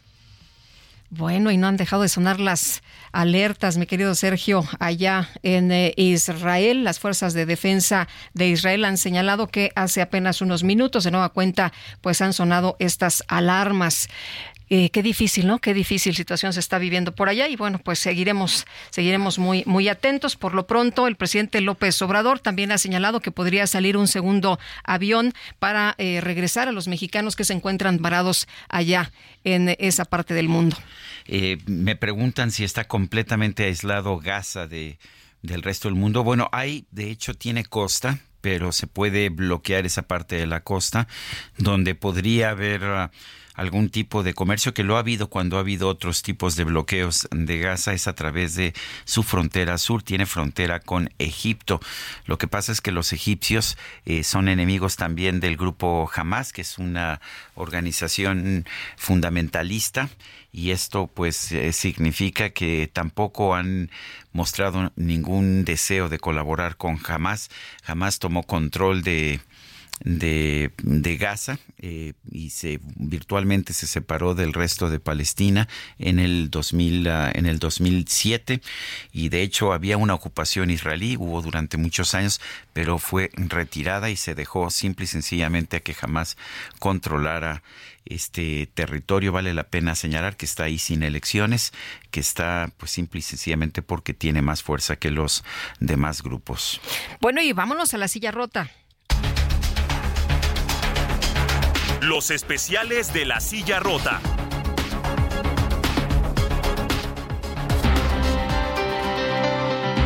Jorge Ramos, director ejecutivo de La Silla Rota, buenos días. ¿Qué nos invitas a leer esta mañana? Lupita, ¿qué tal? Muy buenos días, Sergio, auditorio. Pues ustedes recordarán que durante la pandemia se detonó o por lo menos empezaron a conocer que los datos que había respecto de personas con algún tipo de depresión, de ansiedad, de estrés, pues se detonaron. Hay números oficiales que hablan de que por lo menos 15 millones de mexicanos padecen alguno de estos, eh, algunas de estas enfermedades o, o de estas situaciones que incluso pueden ser hasta más, hasta más graves. Y bueno, eh, Lupita, fíjate que lo que hemos detectado nosotros en la CIA Rota, tenemos de eso un reportaje a propósito del Día Mundial de la Salud Mental que se, se celebra mañana, que se conmemora mañana, eh, una serie de reportajes en donde damos cuenta acerca de cómo estamos en cuanto al tema de la salud mental. Y hoy uno de los reportajes que traemos refleja cómo, pues a pesar de que estos eh, padecimientos de ansiedad, depresión, estrés son de los trastornos mentales que más aquejan a los mexicanos. El presupuesto 2024 propuesto por el gobierno del presidente Andrés Manuel López Obrador a la Cámara de los Diputados destina solamente el 1.3% de los recursos. Hay que recordar, Lupita, que el pasado 29 de mayo la Comisión Nacional de Salud Mental y Adicciones, con la SAMA, inició sus eh, trabajos y absorbió el de otras tres instituciones, que es la Comisión Nacional contra las Adicciones, o los servicios de atención psiquiátrica y al secretariado técnico del Consejo Nacional de Salud Mental. Ojalá, Lupita, y que esta eh, pues, conjunción de instituciones eh, pues sí dé respuesta a eh, los padecimientos de los mexicanos que como decía en un inicio pues se detonaron o por lo menos se dejaron ver más a partir de los efectos de la pandemia por COVID y el encierro al que estuvieron sometidos, estuvimos sometidos pues todos por esta circunstancia. Lupita, los invitamos a seguir esta serie de reportajes con motivo del Día Mundial de la Salud Mental que se conmemora mañana. Muy bien. Gracias, Jorge. Muy buenos días. Buenos días. Son las 8 de la mañana con 49 minutos. Eh, le hemos estado señalando desde muy temprano este ataque del, del movimiento del grupo palestino islamista radical Hamas que lanzó un ataque por cielo, mar y tierra, dijo desde la franja de Gaza en contra de Israel. Eh, cientos de militantes irrumpieron en territorio israelí, asesinaron y secuestraron a soldados, también a civiles, hombres, mujeres, ancianos, niños, lo cual viola los convenios de Ginebra. Eh, también ah, bombardearon de forma eh, de forma muy notable, eh, pues distintas ciudades lanzaron, según ellos, cinco mil proyectiles. Eh, el gobierno de Israel ha anunciado pues toda una serie de medidas para defender a sus ciudadanos. Tenemos en la línea telefónica a Einat Kranz Niger, embajadora de Israel en México. Embajadora, cuéntenos acerca de la reacción de, del gobierno de Israel ante estos ataques. Buenos días, eh, Sergio. Buenos días, Lupita. Buenos días, embajador. Em, la reacción de Israel eh, va a ser o está siendo eh, em, pues em, fuerte. lo que Israel está haciendo es una guerra en contra del, de la organización terrorismo, terrorista, perdón, Hamas, atacando las sedes militares eh, de Hamas en Gaza, eh, tratando de eh, con, tratando de hacer todo lo necesario para que no se puedan seguir lanzando misiles y cohetes hacia Israel y que no se puedan seguir perpetrando estas acciones terroristas de parte de Hamas. Eh, embajadora, ¿cómo está la situación en estos momentos? Sabemos que han estado sonando las alarmas, las alertas en, eh, pues, eh, hace apenas unos 30 minutos, pero ¿cómo están en estos momentos las cosas por allá en Israel? Y para las personas que quieren salir del país, ¿cómo está siendo la situación? La situación está es grave, es una situación de guerra nuestros civiles están ah, están en, eh, bajo el, eh, el peligro eh, y la amenaza de los misiles y cohetes que siguen siendo lanzados de Gaza. También hay algún ataque que todavía no tenemos la información completa, que en, en la última hora hubo algún incidente también en, en la frontera del norte, desde el Líbano. ahí está el movimiento, la organización terrorista Hezbollah, las dos, Hezbollah y Hamas, eh, apoyadas y, financiadas por Irán. eh, la, la, población en Israel está constantemente eh, bajo la, amenaza de los misiles y, cohetes, hay alarmas, la gente se tiene que salir de las casas, correr a los refugios para eh, cuidarse de, los misiles que, pueden caer. Eh, aparte de eso, hay más de 700 asesinados, más de 2.600 heridos, algunos con una situación muy grave eh, con peligro a sus vidas y, 130 más o menos, no tenemos los números exactos, eh, de secuestrados que están en la franja, de Gaza. Ah, el gobierno, el gobierno del primer ministro Netanyahu ha anunciado que, pues, eh, que va a haber un bloqueo total, un sitio total de, lo que de, Gaza. Esto hay quien dice que puede pues puede generar una situación muy complicada con la muerte de pues de, miles de miles de inocentes. ¿Qué, ¿Qué opina usted? Es una situación muy lamentable y muy compleja. Lo que está haciendo la organización terrorista Hamas es que está cometiendo un doble crimen de guerra. Por un lado, atacando a civiles inocentes en Israel, a los ciudadanos israelíes, y por otro lado está actuando desde centros de población eh, palestinos en Gaza eh, y, así de hecho poniendo en riesgo las vidas de su propia población, eh, usándolos, utilizándolos como escudos humanos, escondiéndose en centros muy poblados en los cuales ellos de los cuales ellos actúan y poniendo en riesgo a su propia población. Es un crimen de guerra. Cuando Israel actúa en Gaza, hace y eh, sigue, va a seguir eh, haciendo todo lo posible para minimizar el daño a los no involucrados, a, los ciudadanos, a los civiles inocentes que no están involucrados y que no son nuestros enemigos. La población de Gaza no es nuestro enemigo. nuestro enemigo es jamás y sus terroristas. Pero si ellos se esconden en casas privadas o en edificios en donde hay gente eh, viviendo, obviamente esa gente estará en riesgo eh, vamos a hacer todo lo posible para minimizarlo. Eh, embajadora, eh, hay personas mexicanas que fueron secuestradas. El presidente decía que hasta el momento hay tres mexicanos. ¿Se tiene algún dato de ellos? Tenemos el mismo dato que, que se publicó, no tenemos más datos que eso. Sabemos que hay supuestamente algunos de los secuestrados, de los 130 más o menos secuestrados que hay, son mexicanos. no sabemos si son tres o dos pero no sabemos en qué estado están porque jamás no está proporcionando ningún tipo de información sobre sus rehenes, sobre la gente que, que, ella, que ellos tienen como secuestrados. No, no tenemos listas de nombres, no sabemos la situación. Se está tratando de, de a través también de algunos eh, mediadores internacionales, de, de, sacar por lo menos a, a las mujeres y niños chiquitos que, que están en manos de Hamas y a ver si se hace algún tipo de, intercambio eh, con eh, eh, gente que está con, con terroristas que están en Israel y que se puede intercambiar. Embajadora, gracias por hablar con nosotros. Nosotros tenemos que ir a una pausa.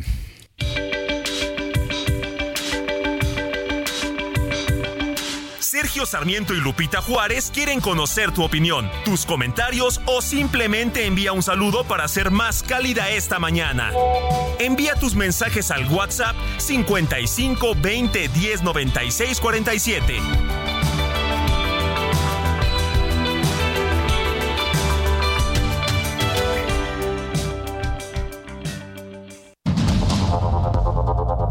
Continuamos con Sergio Sarmiento y Lupita Juárez por el Heraldo Radio.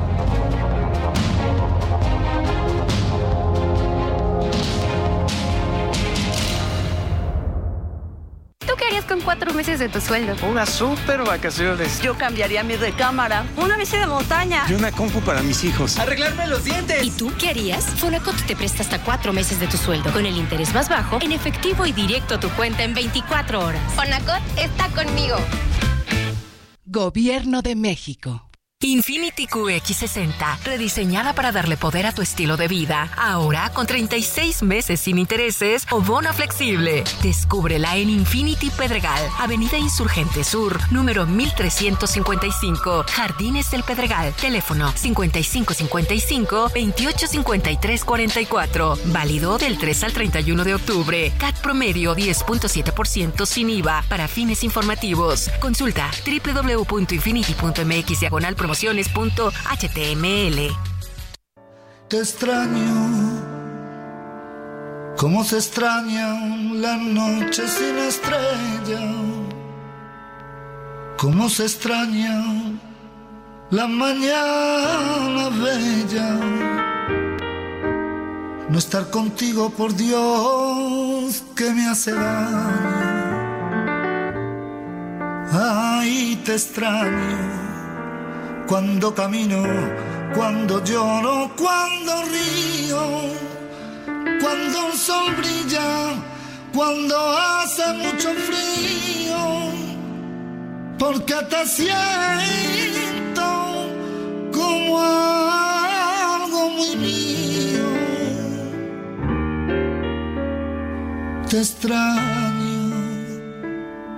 como los árboles extrañan el otoño. ¿Qué tal eh? esta interpretación de la clásica de Armando Manzanero, Te extraño? La voz, Diego El Cigala, y el piano de Bebo Valdés. Qué gran interpretación. Ay, te extraño y en cada paso te siento solitario cada momento que voy viviendo. Bueno, podríamos escucharla completa, pero, pero tenemos que irnos a los mensajes y a más información.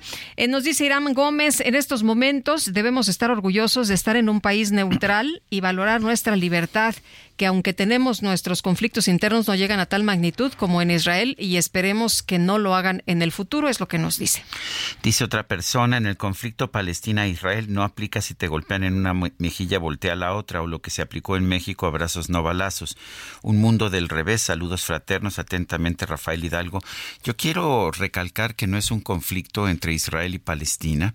Eh, de hecho, el propio gobierno palestino ha tenido serios problemas con Hamas, que tomó violentamente el control de Gaza. Este es un conflicto entre una organización terrorista, Hamas, una organización islámica que lo que quiere es establecer un Estado musulmán y que es muy distinta de la Organización para la Liberación de Palestina o de la organización Al-Fatah, eh, que son los grupos principales en la autoridad palestina, que es el gobierno, pues hasta este momento legítimo de Palestina. Sí, la Autoridad Nacional Palestina que sí tiene diálogo precisamente con Israel, a diferencia de lo que estamos viendo, ¿no? De lo que hace Hamas. Pero bueno. Al, final tendrá que haber una solución con dos estados. Yo creo que no hay otra. Eso lo ha señalado también el gobierno mexicano, la Secretaría de Relaciones Exteriores. Pero esto significa un estado israelí y un estado palestino eh, que con que se que puedan de hecho eh, sustentarse pacíficamente que puedan tener relaciones que puedan tener uh, comercio porque realmente las dos partes se necesitan eh, nos dice una persona del auditorio que qué hermoso mensaje diste acerca de lo que representa la guerra injusta. Gracias por tus palabras para todos los seres humanos. Atentamente desde Tuxtla Gutiérrez, Chiapas, la señora María Elena. Son las nueve de la mañana con cinco minutos y ya está con nosotros Mónica Reyes. Buen día, Mónica. Buen día, Sergio, Lupita, amigos. Buenos días, Moni. Buena semana. Gracias. Ya llegué. Ahora no soy la micro, pero pues, yo ya llegué con buenos. Tú no tienes micro, ¿verdad? No, vengo en la micro de, ah, Julio. sí, ah, claro, me, da el ray. no me cobra porque le llevo su sándwichito. Ah, sí, sí. No, te sienta ahí en la caja de la máquina. Sí. Eso es muy caliente, ¿no? Pero depende del clima. y como esté la maquinaria de la combi, ¿verdad? Pero pues aquí estamos para darles estas buenas noticias a los amigos, porque estamos a un paso de conseguir eso que tanto queremos con ayuda de un crédito personal. Citibanamex, claro que se puede lograr, fíjate. Si ya recibiste la invitación, aprovecha y solicita tu crédito en minutos desde la app Citibanamex móvil, Bancanet o también en una sucursal. Además, esto es muy importante, por promoción no pagas comisión por apertura. Es bueno que elijas el plazo que más te convenga con tasa de interés anual fija y preferencial. No dejes, yo te recomiendo que no dejes pasar esta oportunidad. Requisitos y CAT en citibanamex.com. Gracias, al ratito los veo. Muy bien, gracias a Mónica Reyes. Bueno, y ayer se registraron bloqueos carreteros y la quema de un vehículo en Buenavista, Michoacán. Charbel Lucio, pues estas acciones que no cesan, cuéntanos. Así es, el día de ayer por la mañana se registraron estos bloqueos carreteros y la quema de un vehículo en esa zona de la Tierra Caliente Michoacana. Estos hechos se reportaron en las comunidades de Santa Ana, Puente de Agua, Pinzándaro y Catalinas en los municipios de Buenavista y Apatzingán. Áreas de inteligencia indicaron que esta movilización eh, eh, de civiles se realizó luego de un operativo en el que fueron detenidos integrantes del grupo delictivo Los Viagras. En redes sociales, habitantes difundieron fotografías de los cierres carreteros y del incendio de un camión. Eh, sin embargo, autoridades desmintieron que se haya registrado enfrentamiento tal y como se informó en redes sociales. Personal de la base de operaciones interinstitucionales se trasladó a la zona para liberar las vías de comunicación y garantizar la seguridad de los pobladores. Posteriormente, la Secretaría de Seguridad Pública informó que, eh, bueno, estos bloqueos fueron eh, la reacción de la base social que está, eh, pues que apoya a un grupo delictivo, luego de que fueran detenidos ocho presuntos integrantes de una célula delincuencial quienes se dedicaban a la fabricación de explosivos para drones. Estos detenidos están considerados como objetivos prioritarios ya que se les fueron asegurados varios explosivos caseros, cargadores y cartuchos de grueso calibre, así como un arma de fuego corta. Estas ocho personas son ciudadanos colombianos quienes no cuentan con la documentación necesaria para estar de manera legal en el país. Y eh, bueno, esta detención fue la que finalmente eh, provocó los bloqueos y el incendio de la unidad. Esa es la información. Muy bien, muchas gracias. Buenos días. Seguimos pendientes. Y vamos ahora con información de última hora a Tamaulipas. Carlos Juárez nos tiene el reporte. Adelante, Carlos.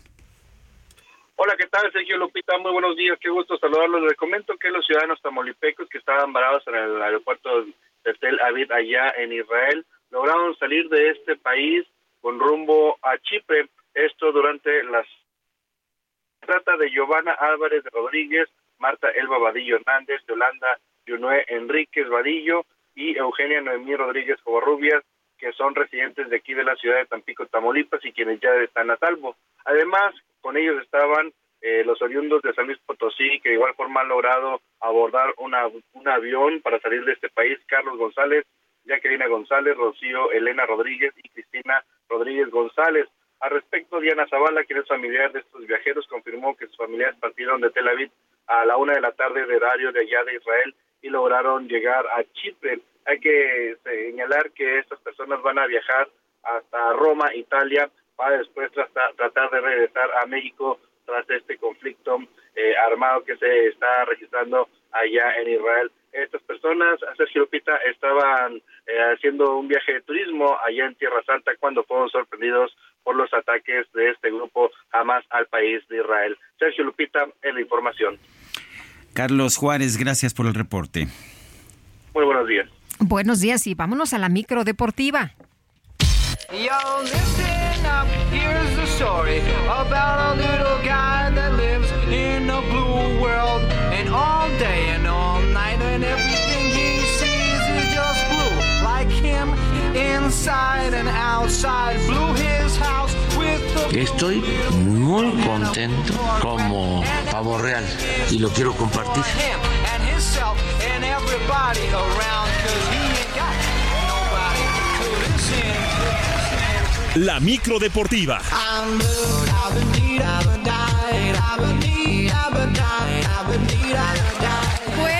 Ese ritmazo llega la micro deportiva esta mañana. Mi querido Julio Romero, ¿cómo estás? Muy buenos días. Muy bien, mi querida Lupita, Sergio, amigos del auditorio, qué placer saludarles. Arrancando esta nueva semana, echando lámina informativa, con un montón de cosas que platicar el día de hoy. Un fin de semana bastante, bastante intenso en materia deportiva, pero vamos a arrancar con esta información que ha llegado ayer por la noche en un comunicado publicado en redes sociales. Las integrantes de la selección mexicana de gimnasia rítmica informaron que se encuentran bien en medio del conflicto bélico que se vive allá en Israel. Las deportistas se encuentran en ese país como parte de su preparación rumbo a los Juegos Panamericanos que arrancan el próximo día 20 de octubre. Hola a todos, como muchos saben, estamos entrenando en Israel como parte de nuestra preparación rumbo a los Juegos Panamericanos. Nos encontramos bien, estamos en una zona segura, algo alejadas de las ciudades afectadas y sabemos ya todas las medidas necesarias en caso de cualquier situación. Les agradecemos a todos por estar pendientes y por sus mensajes. Fue lo que escribieron las integrantes de la selección mexicana de gimnasia rítmica, Adirem Tejeda, Dalia Alcocer, Kimberly Salazar, Sofía Flores y Julia Gutiérrez son algunas de las deportistas que se encuentran concentradas, además de la entrenadora Vlajid Aguilar. Así las cosas con la selección mexicana de gimnasia rítmica. Mm, en las primeras horas, la verdad es que no se sabía nada de ellas hasta que publicaron este, este mensaje. Esperemos que regresen con bien y concentradas para su participación en los Juegos Panamericanos. Mientras tanto, otro fin de semana para el olvido para el piloto mexicano Sergio Pérez, que con su equipo Red Bull logró rescatar un punto al terminar en el décimo sitio de lo que ha sido el Gran Premio de Qatar, la fecha 18 de la temporada en la Fórmula 1 de automovilismo. El tapatío se accidentó en la carrera sprint del sábado, no pudo avanzar a la tercera clasificación y por si fuera poco fue penalizado con 5 segundos por rebasar los límites de velocidad de pista luego de entrar en el noveno sitio el día de ayer. Es un momento difícil, pero, pero bueno, hemos salido de estas y, en las próximas cinco carreras eh, daremos nuestra mejor versión y, estoy seguro que, que le daremos la vuelta a esto. Una carrera muy, pero muy complicada para todos, altas temperaturas, un desgaste físico monumental. Bueno, a pesar de esta actuación, Red Bull salió ya con el título de pilotos, ya que Max Verstappen ganó la carrera y sumó los puntos suficientes para ganar ya el tricampeonato con un total de 433 puntos. Sergio Pérez tiene 224 unidades en el segundo sitio. Lewis Hamilton, el británico, tiene 194. Ahí todavía un espacio de puntos, pero se le acerca peligrosamente Lewis Hamilton. Y el cuarto sitio es para Fernando Alonso, que tiene 183 puntos. Quedan efectivamente cinco carreras. Eh, la actividad regresa el 20 de octubre con el Gran Premio de los Estados Unidos en el Circuito de las Américas, allá en Austin, Texas, la Fórmula 1, entrando a la recta final de su campaña, ya con el título de pilotos definido. Y jornada 12, jornada 12 en el torneo de apertura del fútbol mexicano, resultados completos. El América se impuso 2 por 1 al Mazatlán el pasado viernes allá en el puerto. Monterrey le pegó 3 por 1 a Juárez. Pachuca empató 1 con Tigres. Eh, las Chivas, las Chivas regresaron a la senda del triunfo. 4 por 1 se impusieron a los rojinegros del Atlas.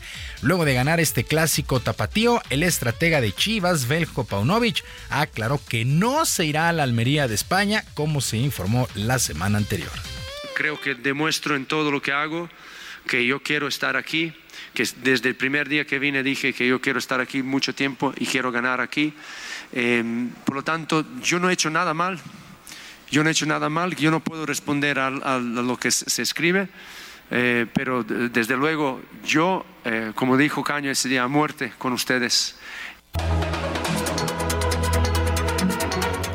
Mucho se había especulado de la salida de Belko Paunovic en medio de una eh, crisis, severa en Chivas, pero este resultado les da un poco de oxígeno.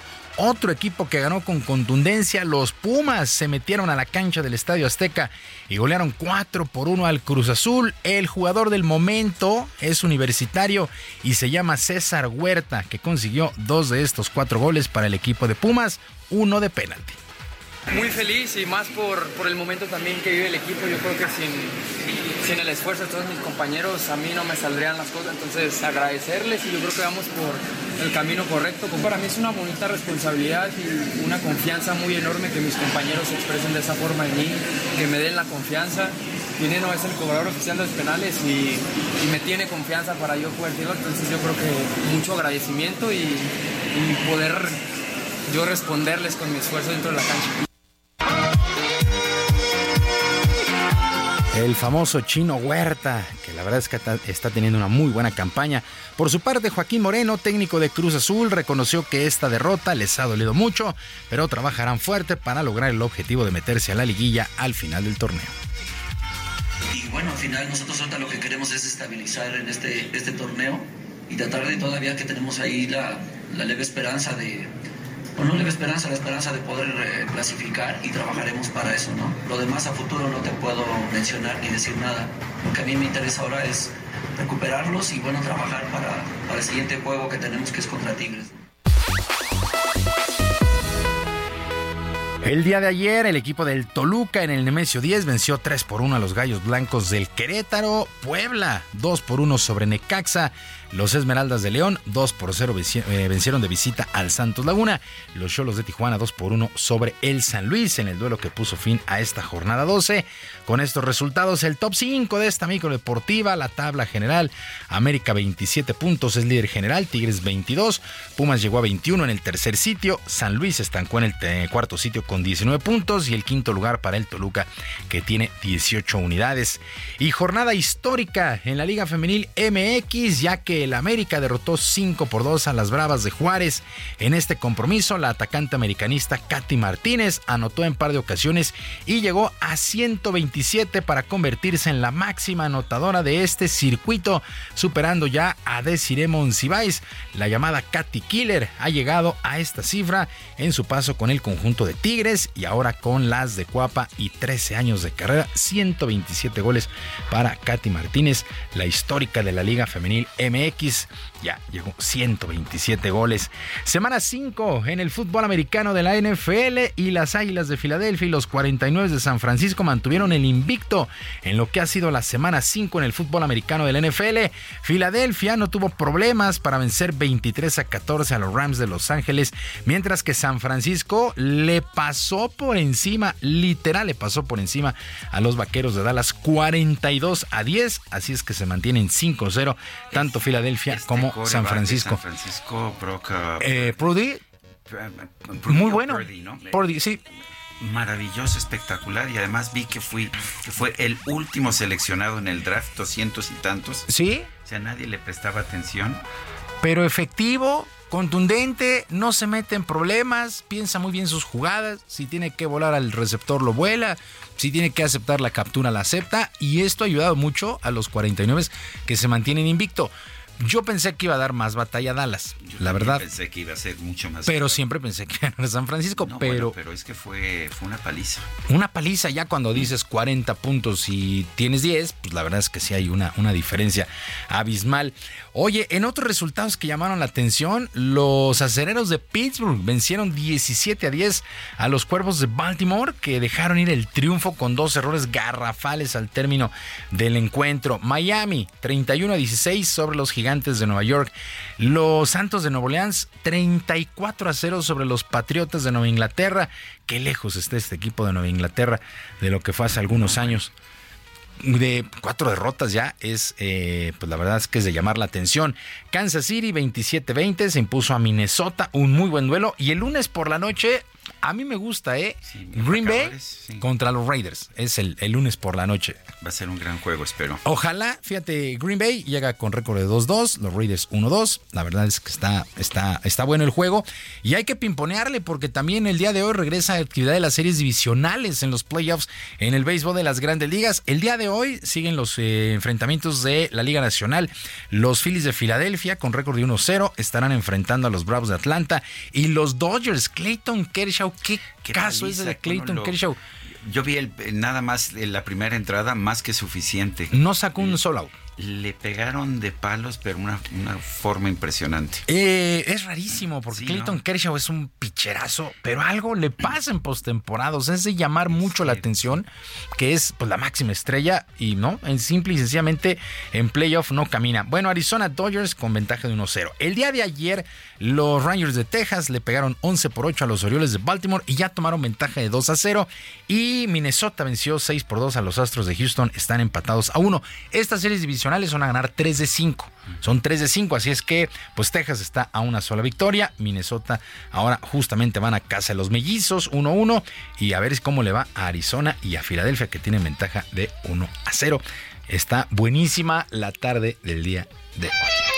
Sergio Lupita, amigos de la auditorio, la información deportiva, nuestras vías de comunicación en ex Twitter. Estoy en arroba jromerohb, en arroba jromerohb, además del barrio deportivo en YouTube a las 7 de la noche. Que tengan todos un extraordinario día y una mejor semana. Muy bien, muchas gracias, mi querido Julio. Buenos días. días, hasta luego.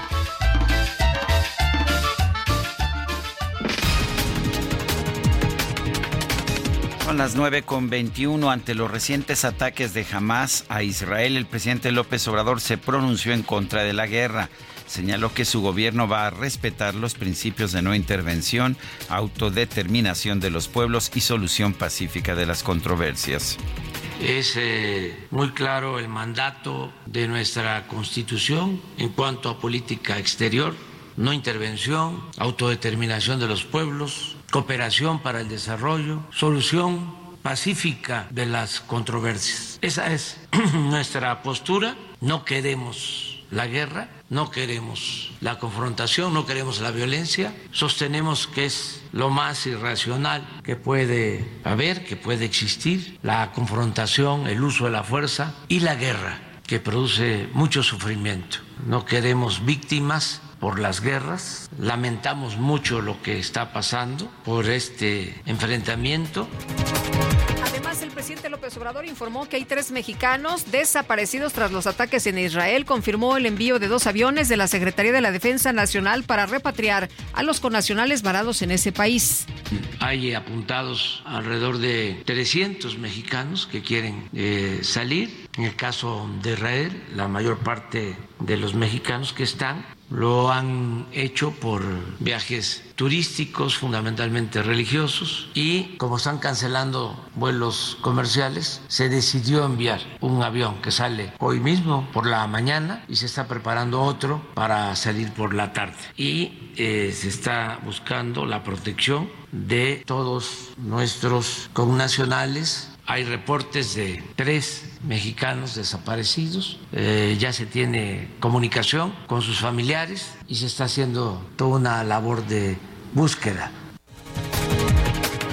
Un grupo de personas realizó una protesta en el acceso principal a la comunidad de Peribán, en Michoacán, para exigir la localización de tres hombres que desaparecieron el pasado 3 de octubre tras realizar un viaje de trabajo al estado de Jalisco. Un juez federal ordenó a la Comisión Nacional de Cultura Física y Deporte, la CONADE, reanudar el pago de becas a 10 integrantes de las selecciones nacionales de waterpolo. La Corte Constitucional de Guatemala ordenó a las autoridades de ese país preservar el régimen democrático, especialmente en lo relacionado con la alternabilidad en el ejercicio del poder. Las autoridades de Ecuador confirmaron que los seis colombianos acusados de haber asesinado al candidato presidencial Fernando Villavicencio fueron encontrados muertos en una cárcel de Guayaquil. Quiero bailar muchachos, la guaracha sabrosona.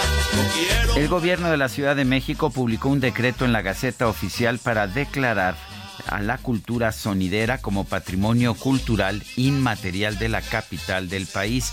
La declaratoria señala que una forma de expresión de la cultura sonidera son los bailes multitudinarios en espacio público, con base en géneros latinoamericanos como la cumbia, la salsa, la guaracha, el vallenato, la chicha y el son montuno.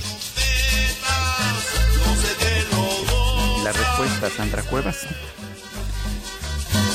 Vamos a una pausa y regresamos. Échale, hasta arriba.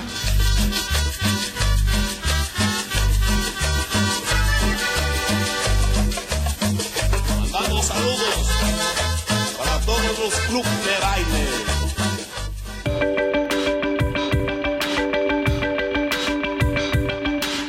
Sergio Sarmiento y Lupita Juárez quieren conocer tu opinión, tus comentarios o simplemente envía un saludo para hacer más cálida esta mañana. Envía tus mensajes al WhatsApp 55 20 10 96 47.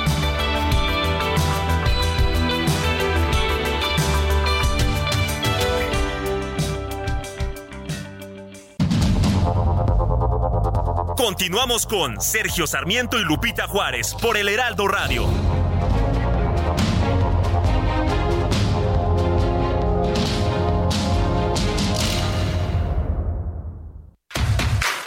Tampico del 23 al 28 de octubre. Disfruta del mejor tenis del mundo en Tampico. Boletos desde 150 pesos. Más de 15 restaurantes, firmas de autógrafos, juegos infantiles y mucho más. Garra, pasión y entrega. Ven y disfruta con nosotros. Boletos en www.showbizticket.com.mx. Síguenos en redes sociales. Infinity QX80, la expresión de lujo en un diseño poderoso. Ahora, con 36 meses sin intereses o bono flexible. Descúbrelo en Infinity Polanco, Calzada General Mariano Escobedo 476, Anzures. Teléfono 5590-357748. Válido del 3 31 de octubre. Cat promedio del 10.7% sin IVA para fines informativos. Consulta www.infinity.mx diagonal promociones.html. Gastrolab. Historia, recetas, materia prima y un sinfín de cosas que a todos nos interesan.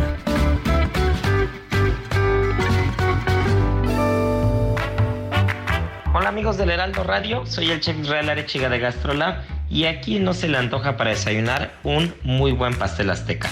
Bueno, pues a mí se me antojó en el momento en el que vi los recetarios de gastrolabweb.com, donde más. Los ingredientes van a ser una pieza de pechuga de pollo hervida y desmenuzada. Necesitamos también nueve piezas de tortillas que vamos a meter ligeramente en aceite. Vamos a cuidar que no tengan un exceso, pero es importante que estén bien suavecitas y engrasadas. Cuatro piezas de chiles poblanos, por supuesto, tostados, pelados y sin semilla un cuarto de litro de crema, puede ser crema ácida sin ningún problema, un poquito de leche, una latita de lote, este lote amarillo dulce, pero si no y conseguimos una mazorca buenísima, por ejemplo de cacao simple, podemos usar ese grano que es impresionante. También vamos a necesitar un cuarto de cebolla blanca, un poquito de aceite vegetal, queso gouda o queso crema, el que sea de su preferencia, un poquito de ajo en polvo, sal y pimienta. El resto en gastrolabweb.com sabe que los van a llevar de la mano para que quede impecable. Te recuerdo cariño mucho fuiste para mí. Siempre te llamé mi encanto, siempre te llamé mi vida.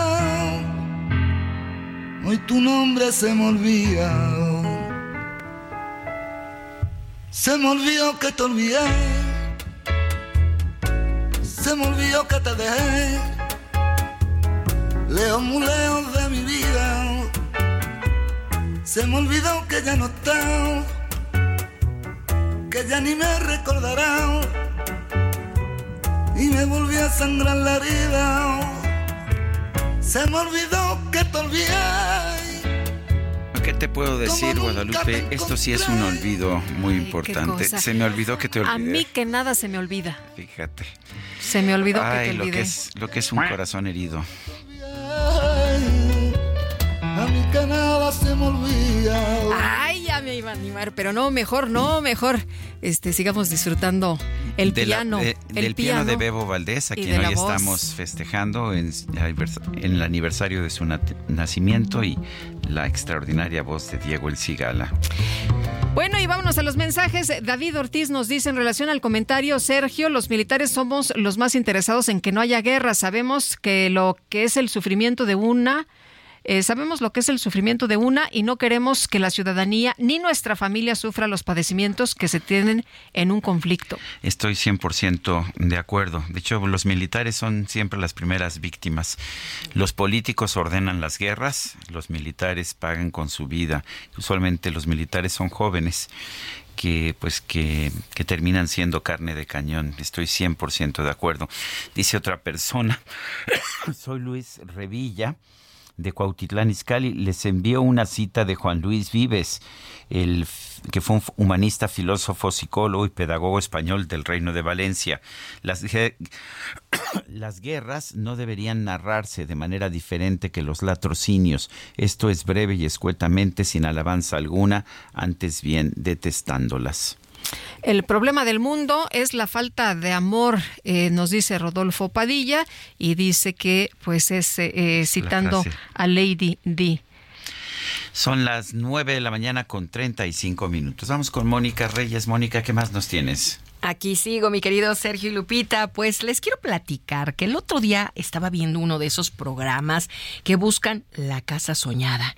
Y me quedé pensando, mm, ¿qué tendría la mía? Y saben, solo pido una cosa, que tenga techos súper altos para que se sienta mucho espacio. ¿Y tú? ¿Qué me escuchas? ¿Qué quieres para tu nueva casa? Para ti que si ya la encontraste o estás en búsqueda de ella, que te digo que Citibanamex tiene una gran oportunidad. Puedes contratar tu crédito hipotecario hoy con una tasa fija anual desde 9.25% o apartar tu tasa hasta por 12 meses con el certificado Amarra tu tasa. Yo no esperaré, lo voy a hacer ya.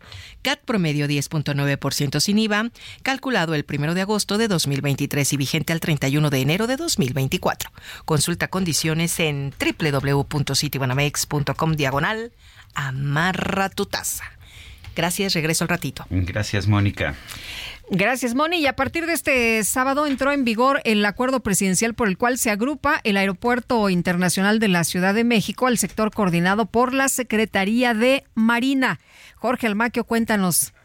Gracias, Sergio Lupita, amigos. Así es. Al cumplirse el plazo de 60 días naturales establecidos en el Diario Oficial de la Federación el pasado 8 de agosto, a partir de ayer entró en vigor el acuerdo presidencial por el cual se agrupa al Aeropuerto Internacional de la Ciudad de México al sector coordinado por la Secretaría de Marina. La semana indica que inicia la consolidación de una nueva etapa de la principal puerta aérea de entrada al país bajo su tutela para traducir en beneficio de las personas que utilizan el aeropuerto los valores navales en seguridad, confianza y rumbo nuevo con transparencia y honestidad. Desde febrero de 2022, en el marco de la Estrategia de Seguridad Aeroportuaria Integral, el gobierno desplegó 1.500 elementos de la Marina en las instalaciones del aeropuerto para garantizar la seguridad de los usuarios. En julio de ese mismo año, el presidente de México, Andrés Manuel López Obrador, decidió además nombrar al vicealmirante retiro Carlos Velázquez Tiscareño como director general del AICM con el propósito de afianzar y fortalecer la estrategia de seguridad y ordenamiento con la instrucciones precisas de mejoras al servicio y dar una sacudida al sistema de administración, esto es, todas las facultades y responsabilidades a la Secretaría de Marina en la terminal aérea. En este contexto y después de observar el trabajo realizado en el aeropuerto por el personal y la conducción naval, en agosto del 2023 el presidente emitió el acuerdo que agrupa el AICM a la CEMAR, lo cual es entendido como un voto de confianza al trabajo realizado por la Secretaría de Marina. La Dirección General del Aeropuerto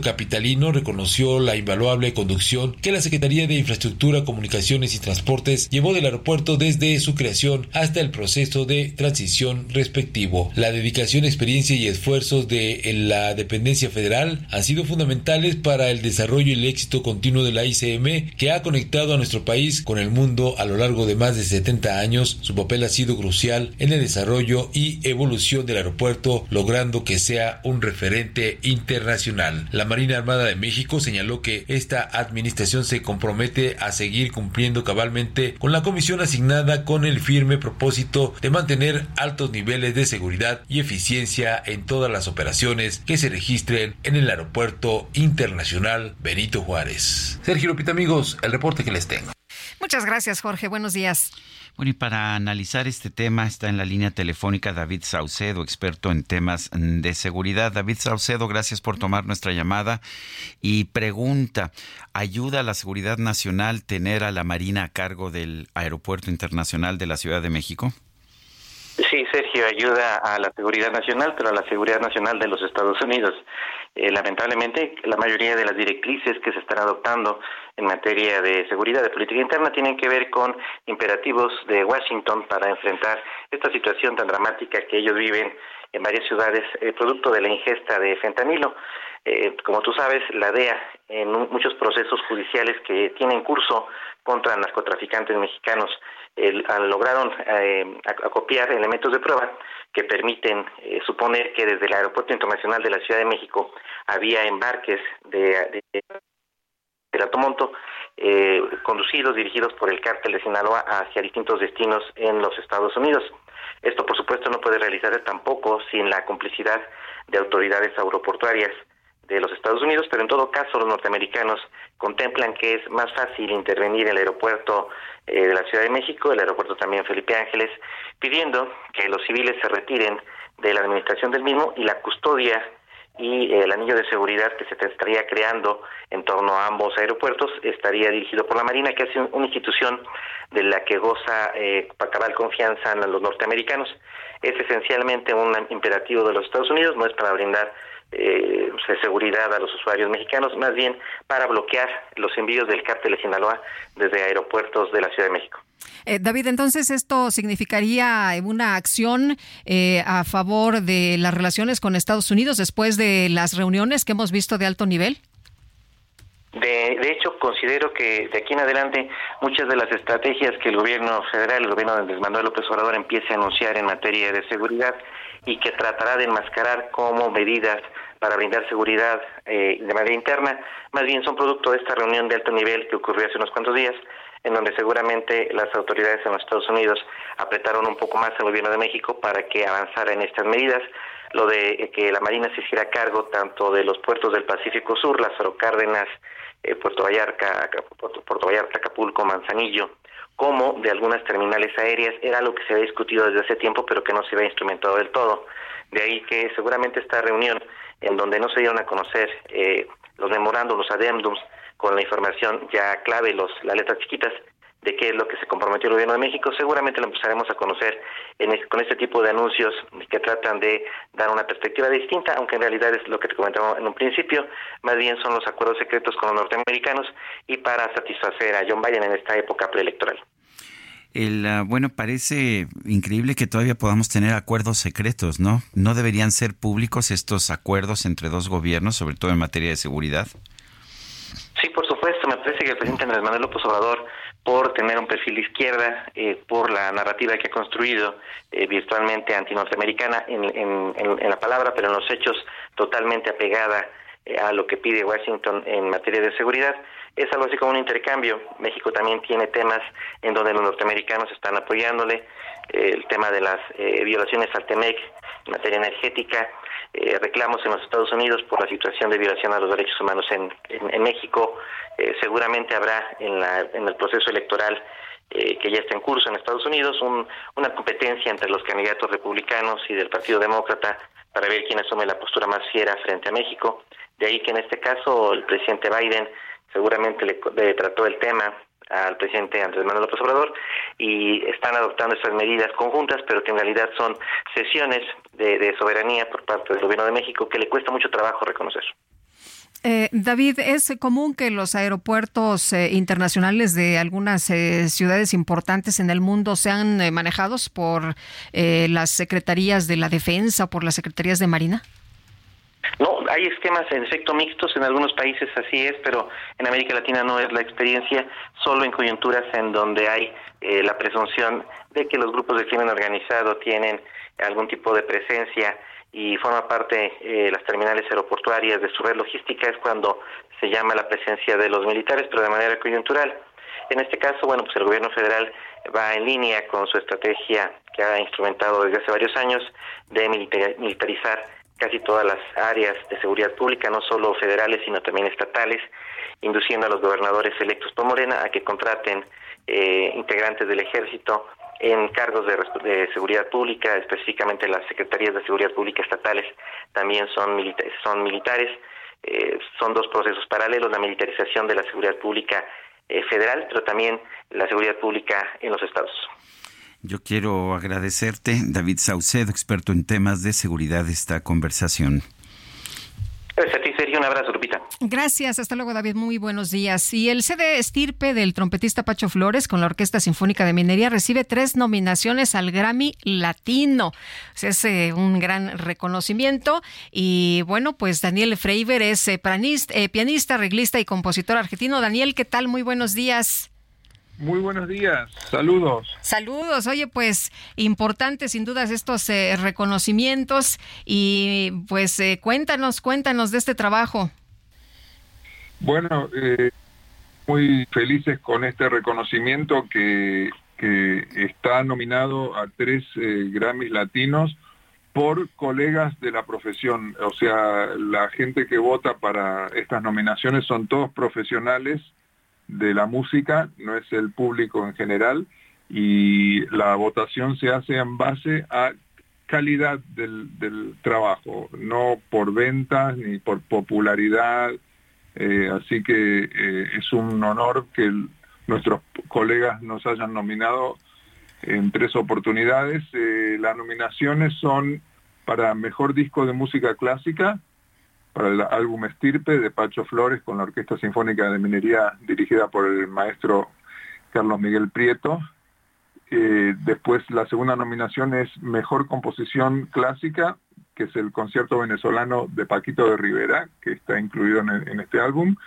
Y la tercera nominación es Mejor Arreglo Musical por Crónicas Latinoamericanas, que es una obra mía que originalmente fue un concierto para clarinete y la adapté a pedido de mismo Pacho Flores para que se toque en trompeta y, a la personalidad de él.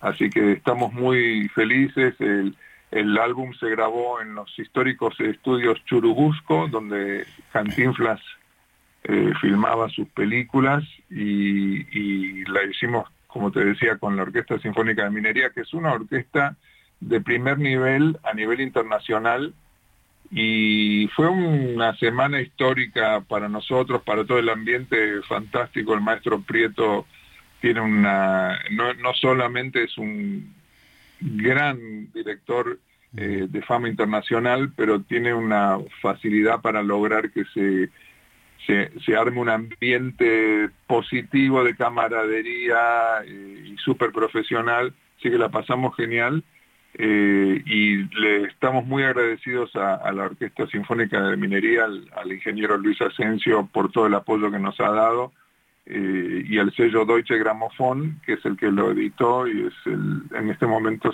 hace años que se considera como el sello más prestigioso en lo que es eh, lo que es la música clásica, no la disquera.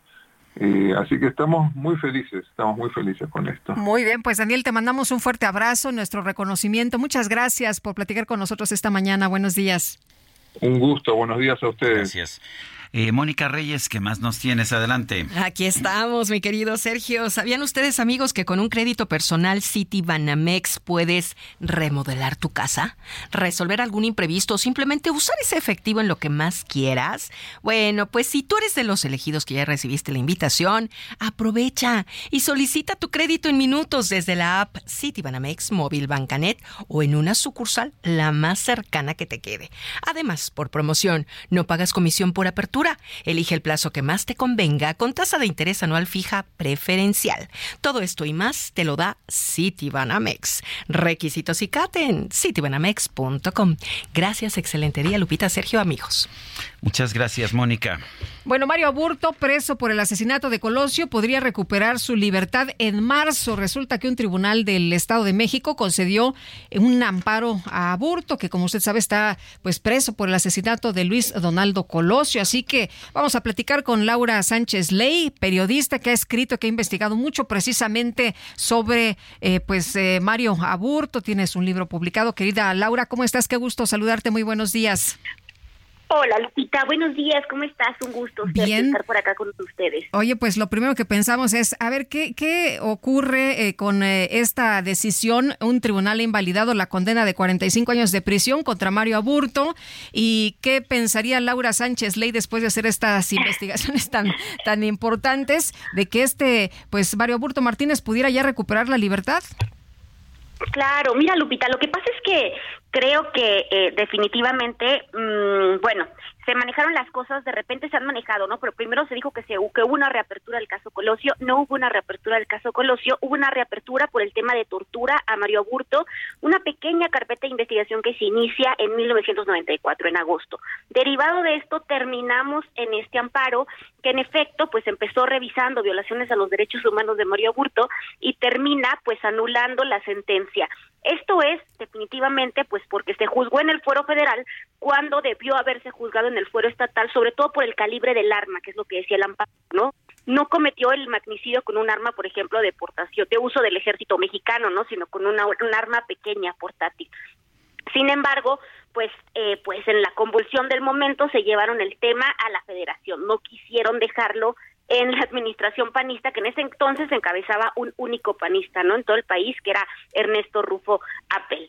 De tal manera, Lupita, Sergio, pues que ahora estamos ante este escenario. Sin embargo, ¿sabes que a mí lo que más me llama la atención de esto es que, bueno, si bien en, el, el Código Estatal dice que la sentencia máxima por homicidio son 30 años, de tal manera que el próximo 23 de marzo de 1994, pues Mario Burto estaría cumpliendo estos 30 años que dicta la pena máxima. Sin embargo, pues a mí sí me parece un poquito aventurado decir que ya estaría libre, libre el 23 de marzo de 1994.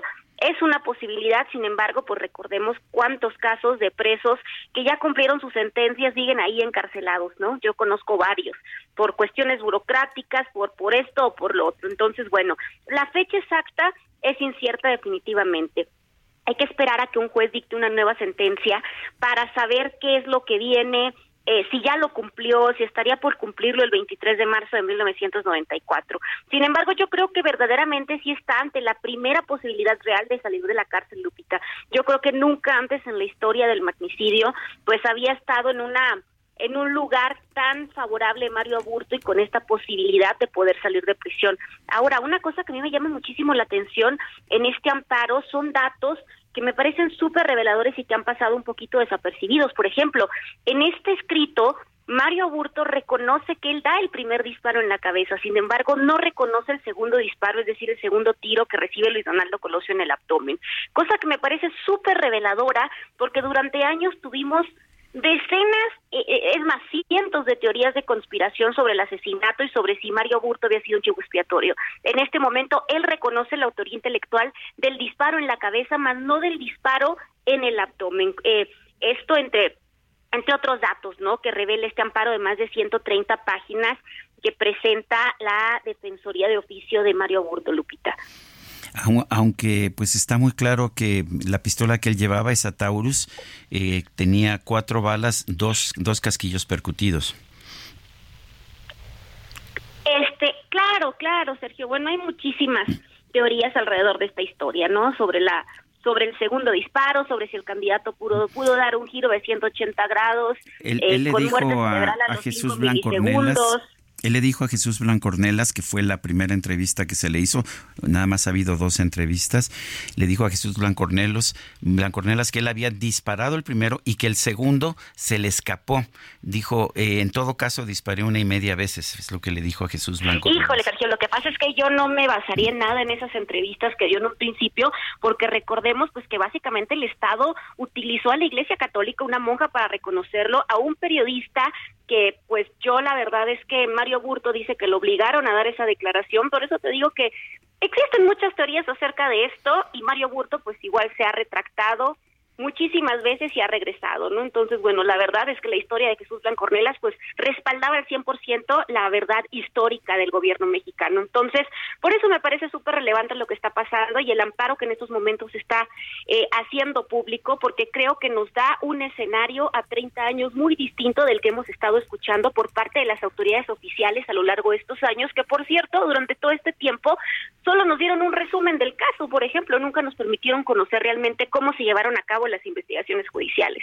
Bueno, está el informe de Luis Raúl González Pérez, que es... Ah, que es un resumen justamente y que nunca pudimos ver realmente las contradicciones, los errores y las equivocaciones. Yo la verdad es que de ninguna manera pondría la cara por la versión oficial que nos dio el gobierno durante estos años.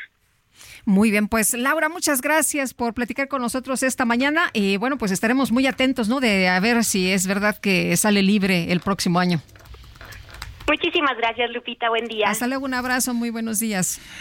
Son las 9.54. ¿Qué crees, Lupita? ¿Qué pasó? Se nos acabó el tiempo. Bueno, pues vámonos entonces, que la pasen todos muy bien, disfruten este día y nos escuchamos mañana a las 7 en punto. Hasta mañana. Gracias de todo corazón.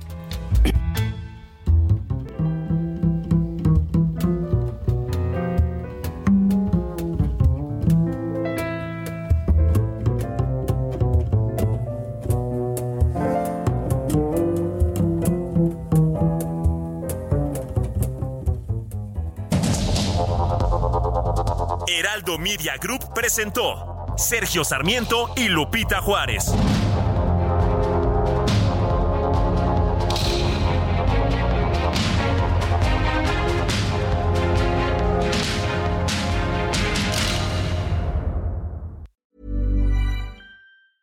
Hey, it's Paige DeSorbo from Giggly Squad. High quality fashion without the price tag. Say hello to Quince. I'm snagging high-end essentials like cozy cashmere sweaters, sleek leather jackets, fine jewelry, and so much more. With Quince being 50 to 80% less than similar brands.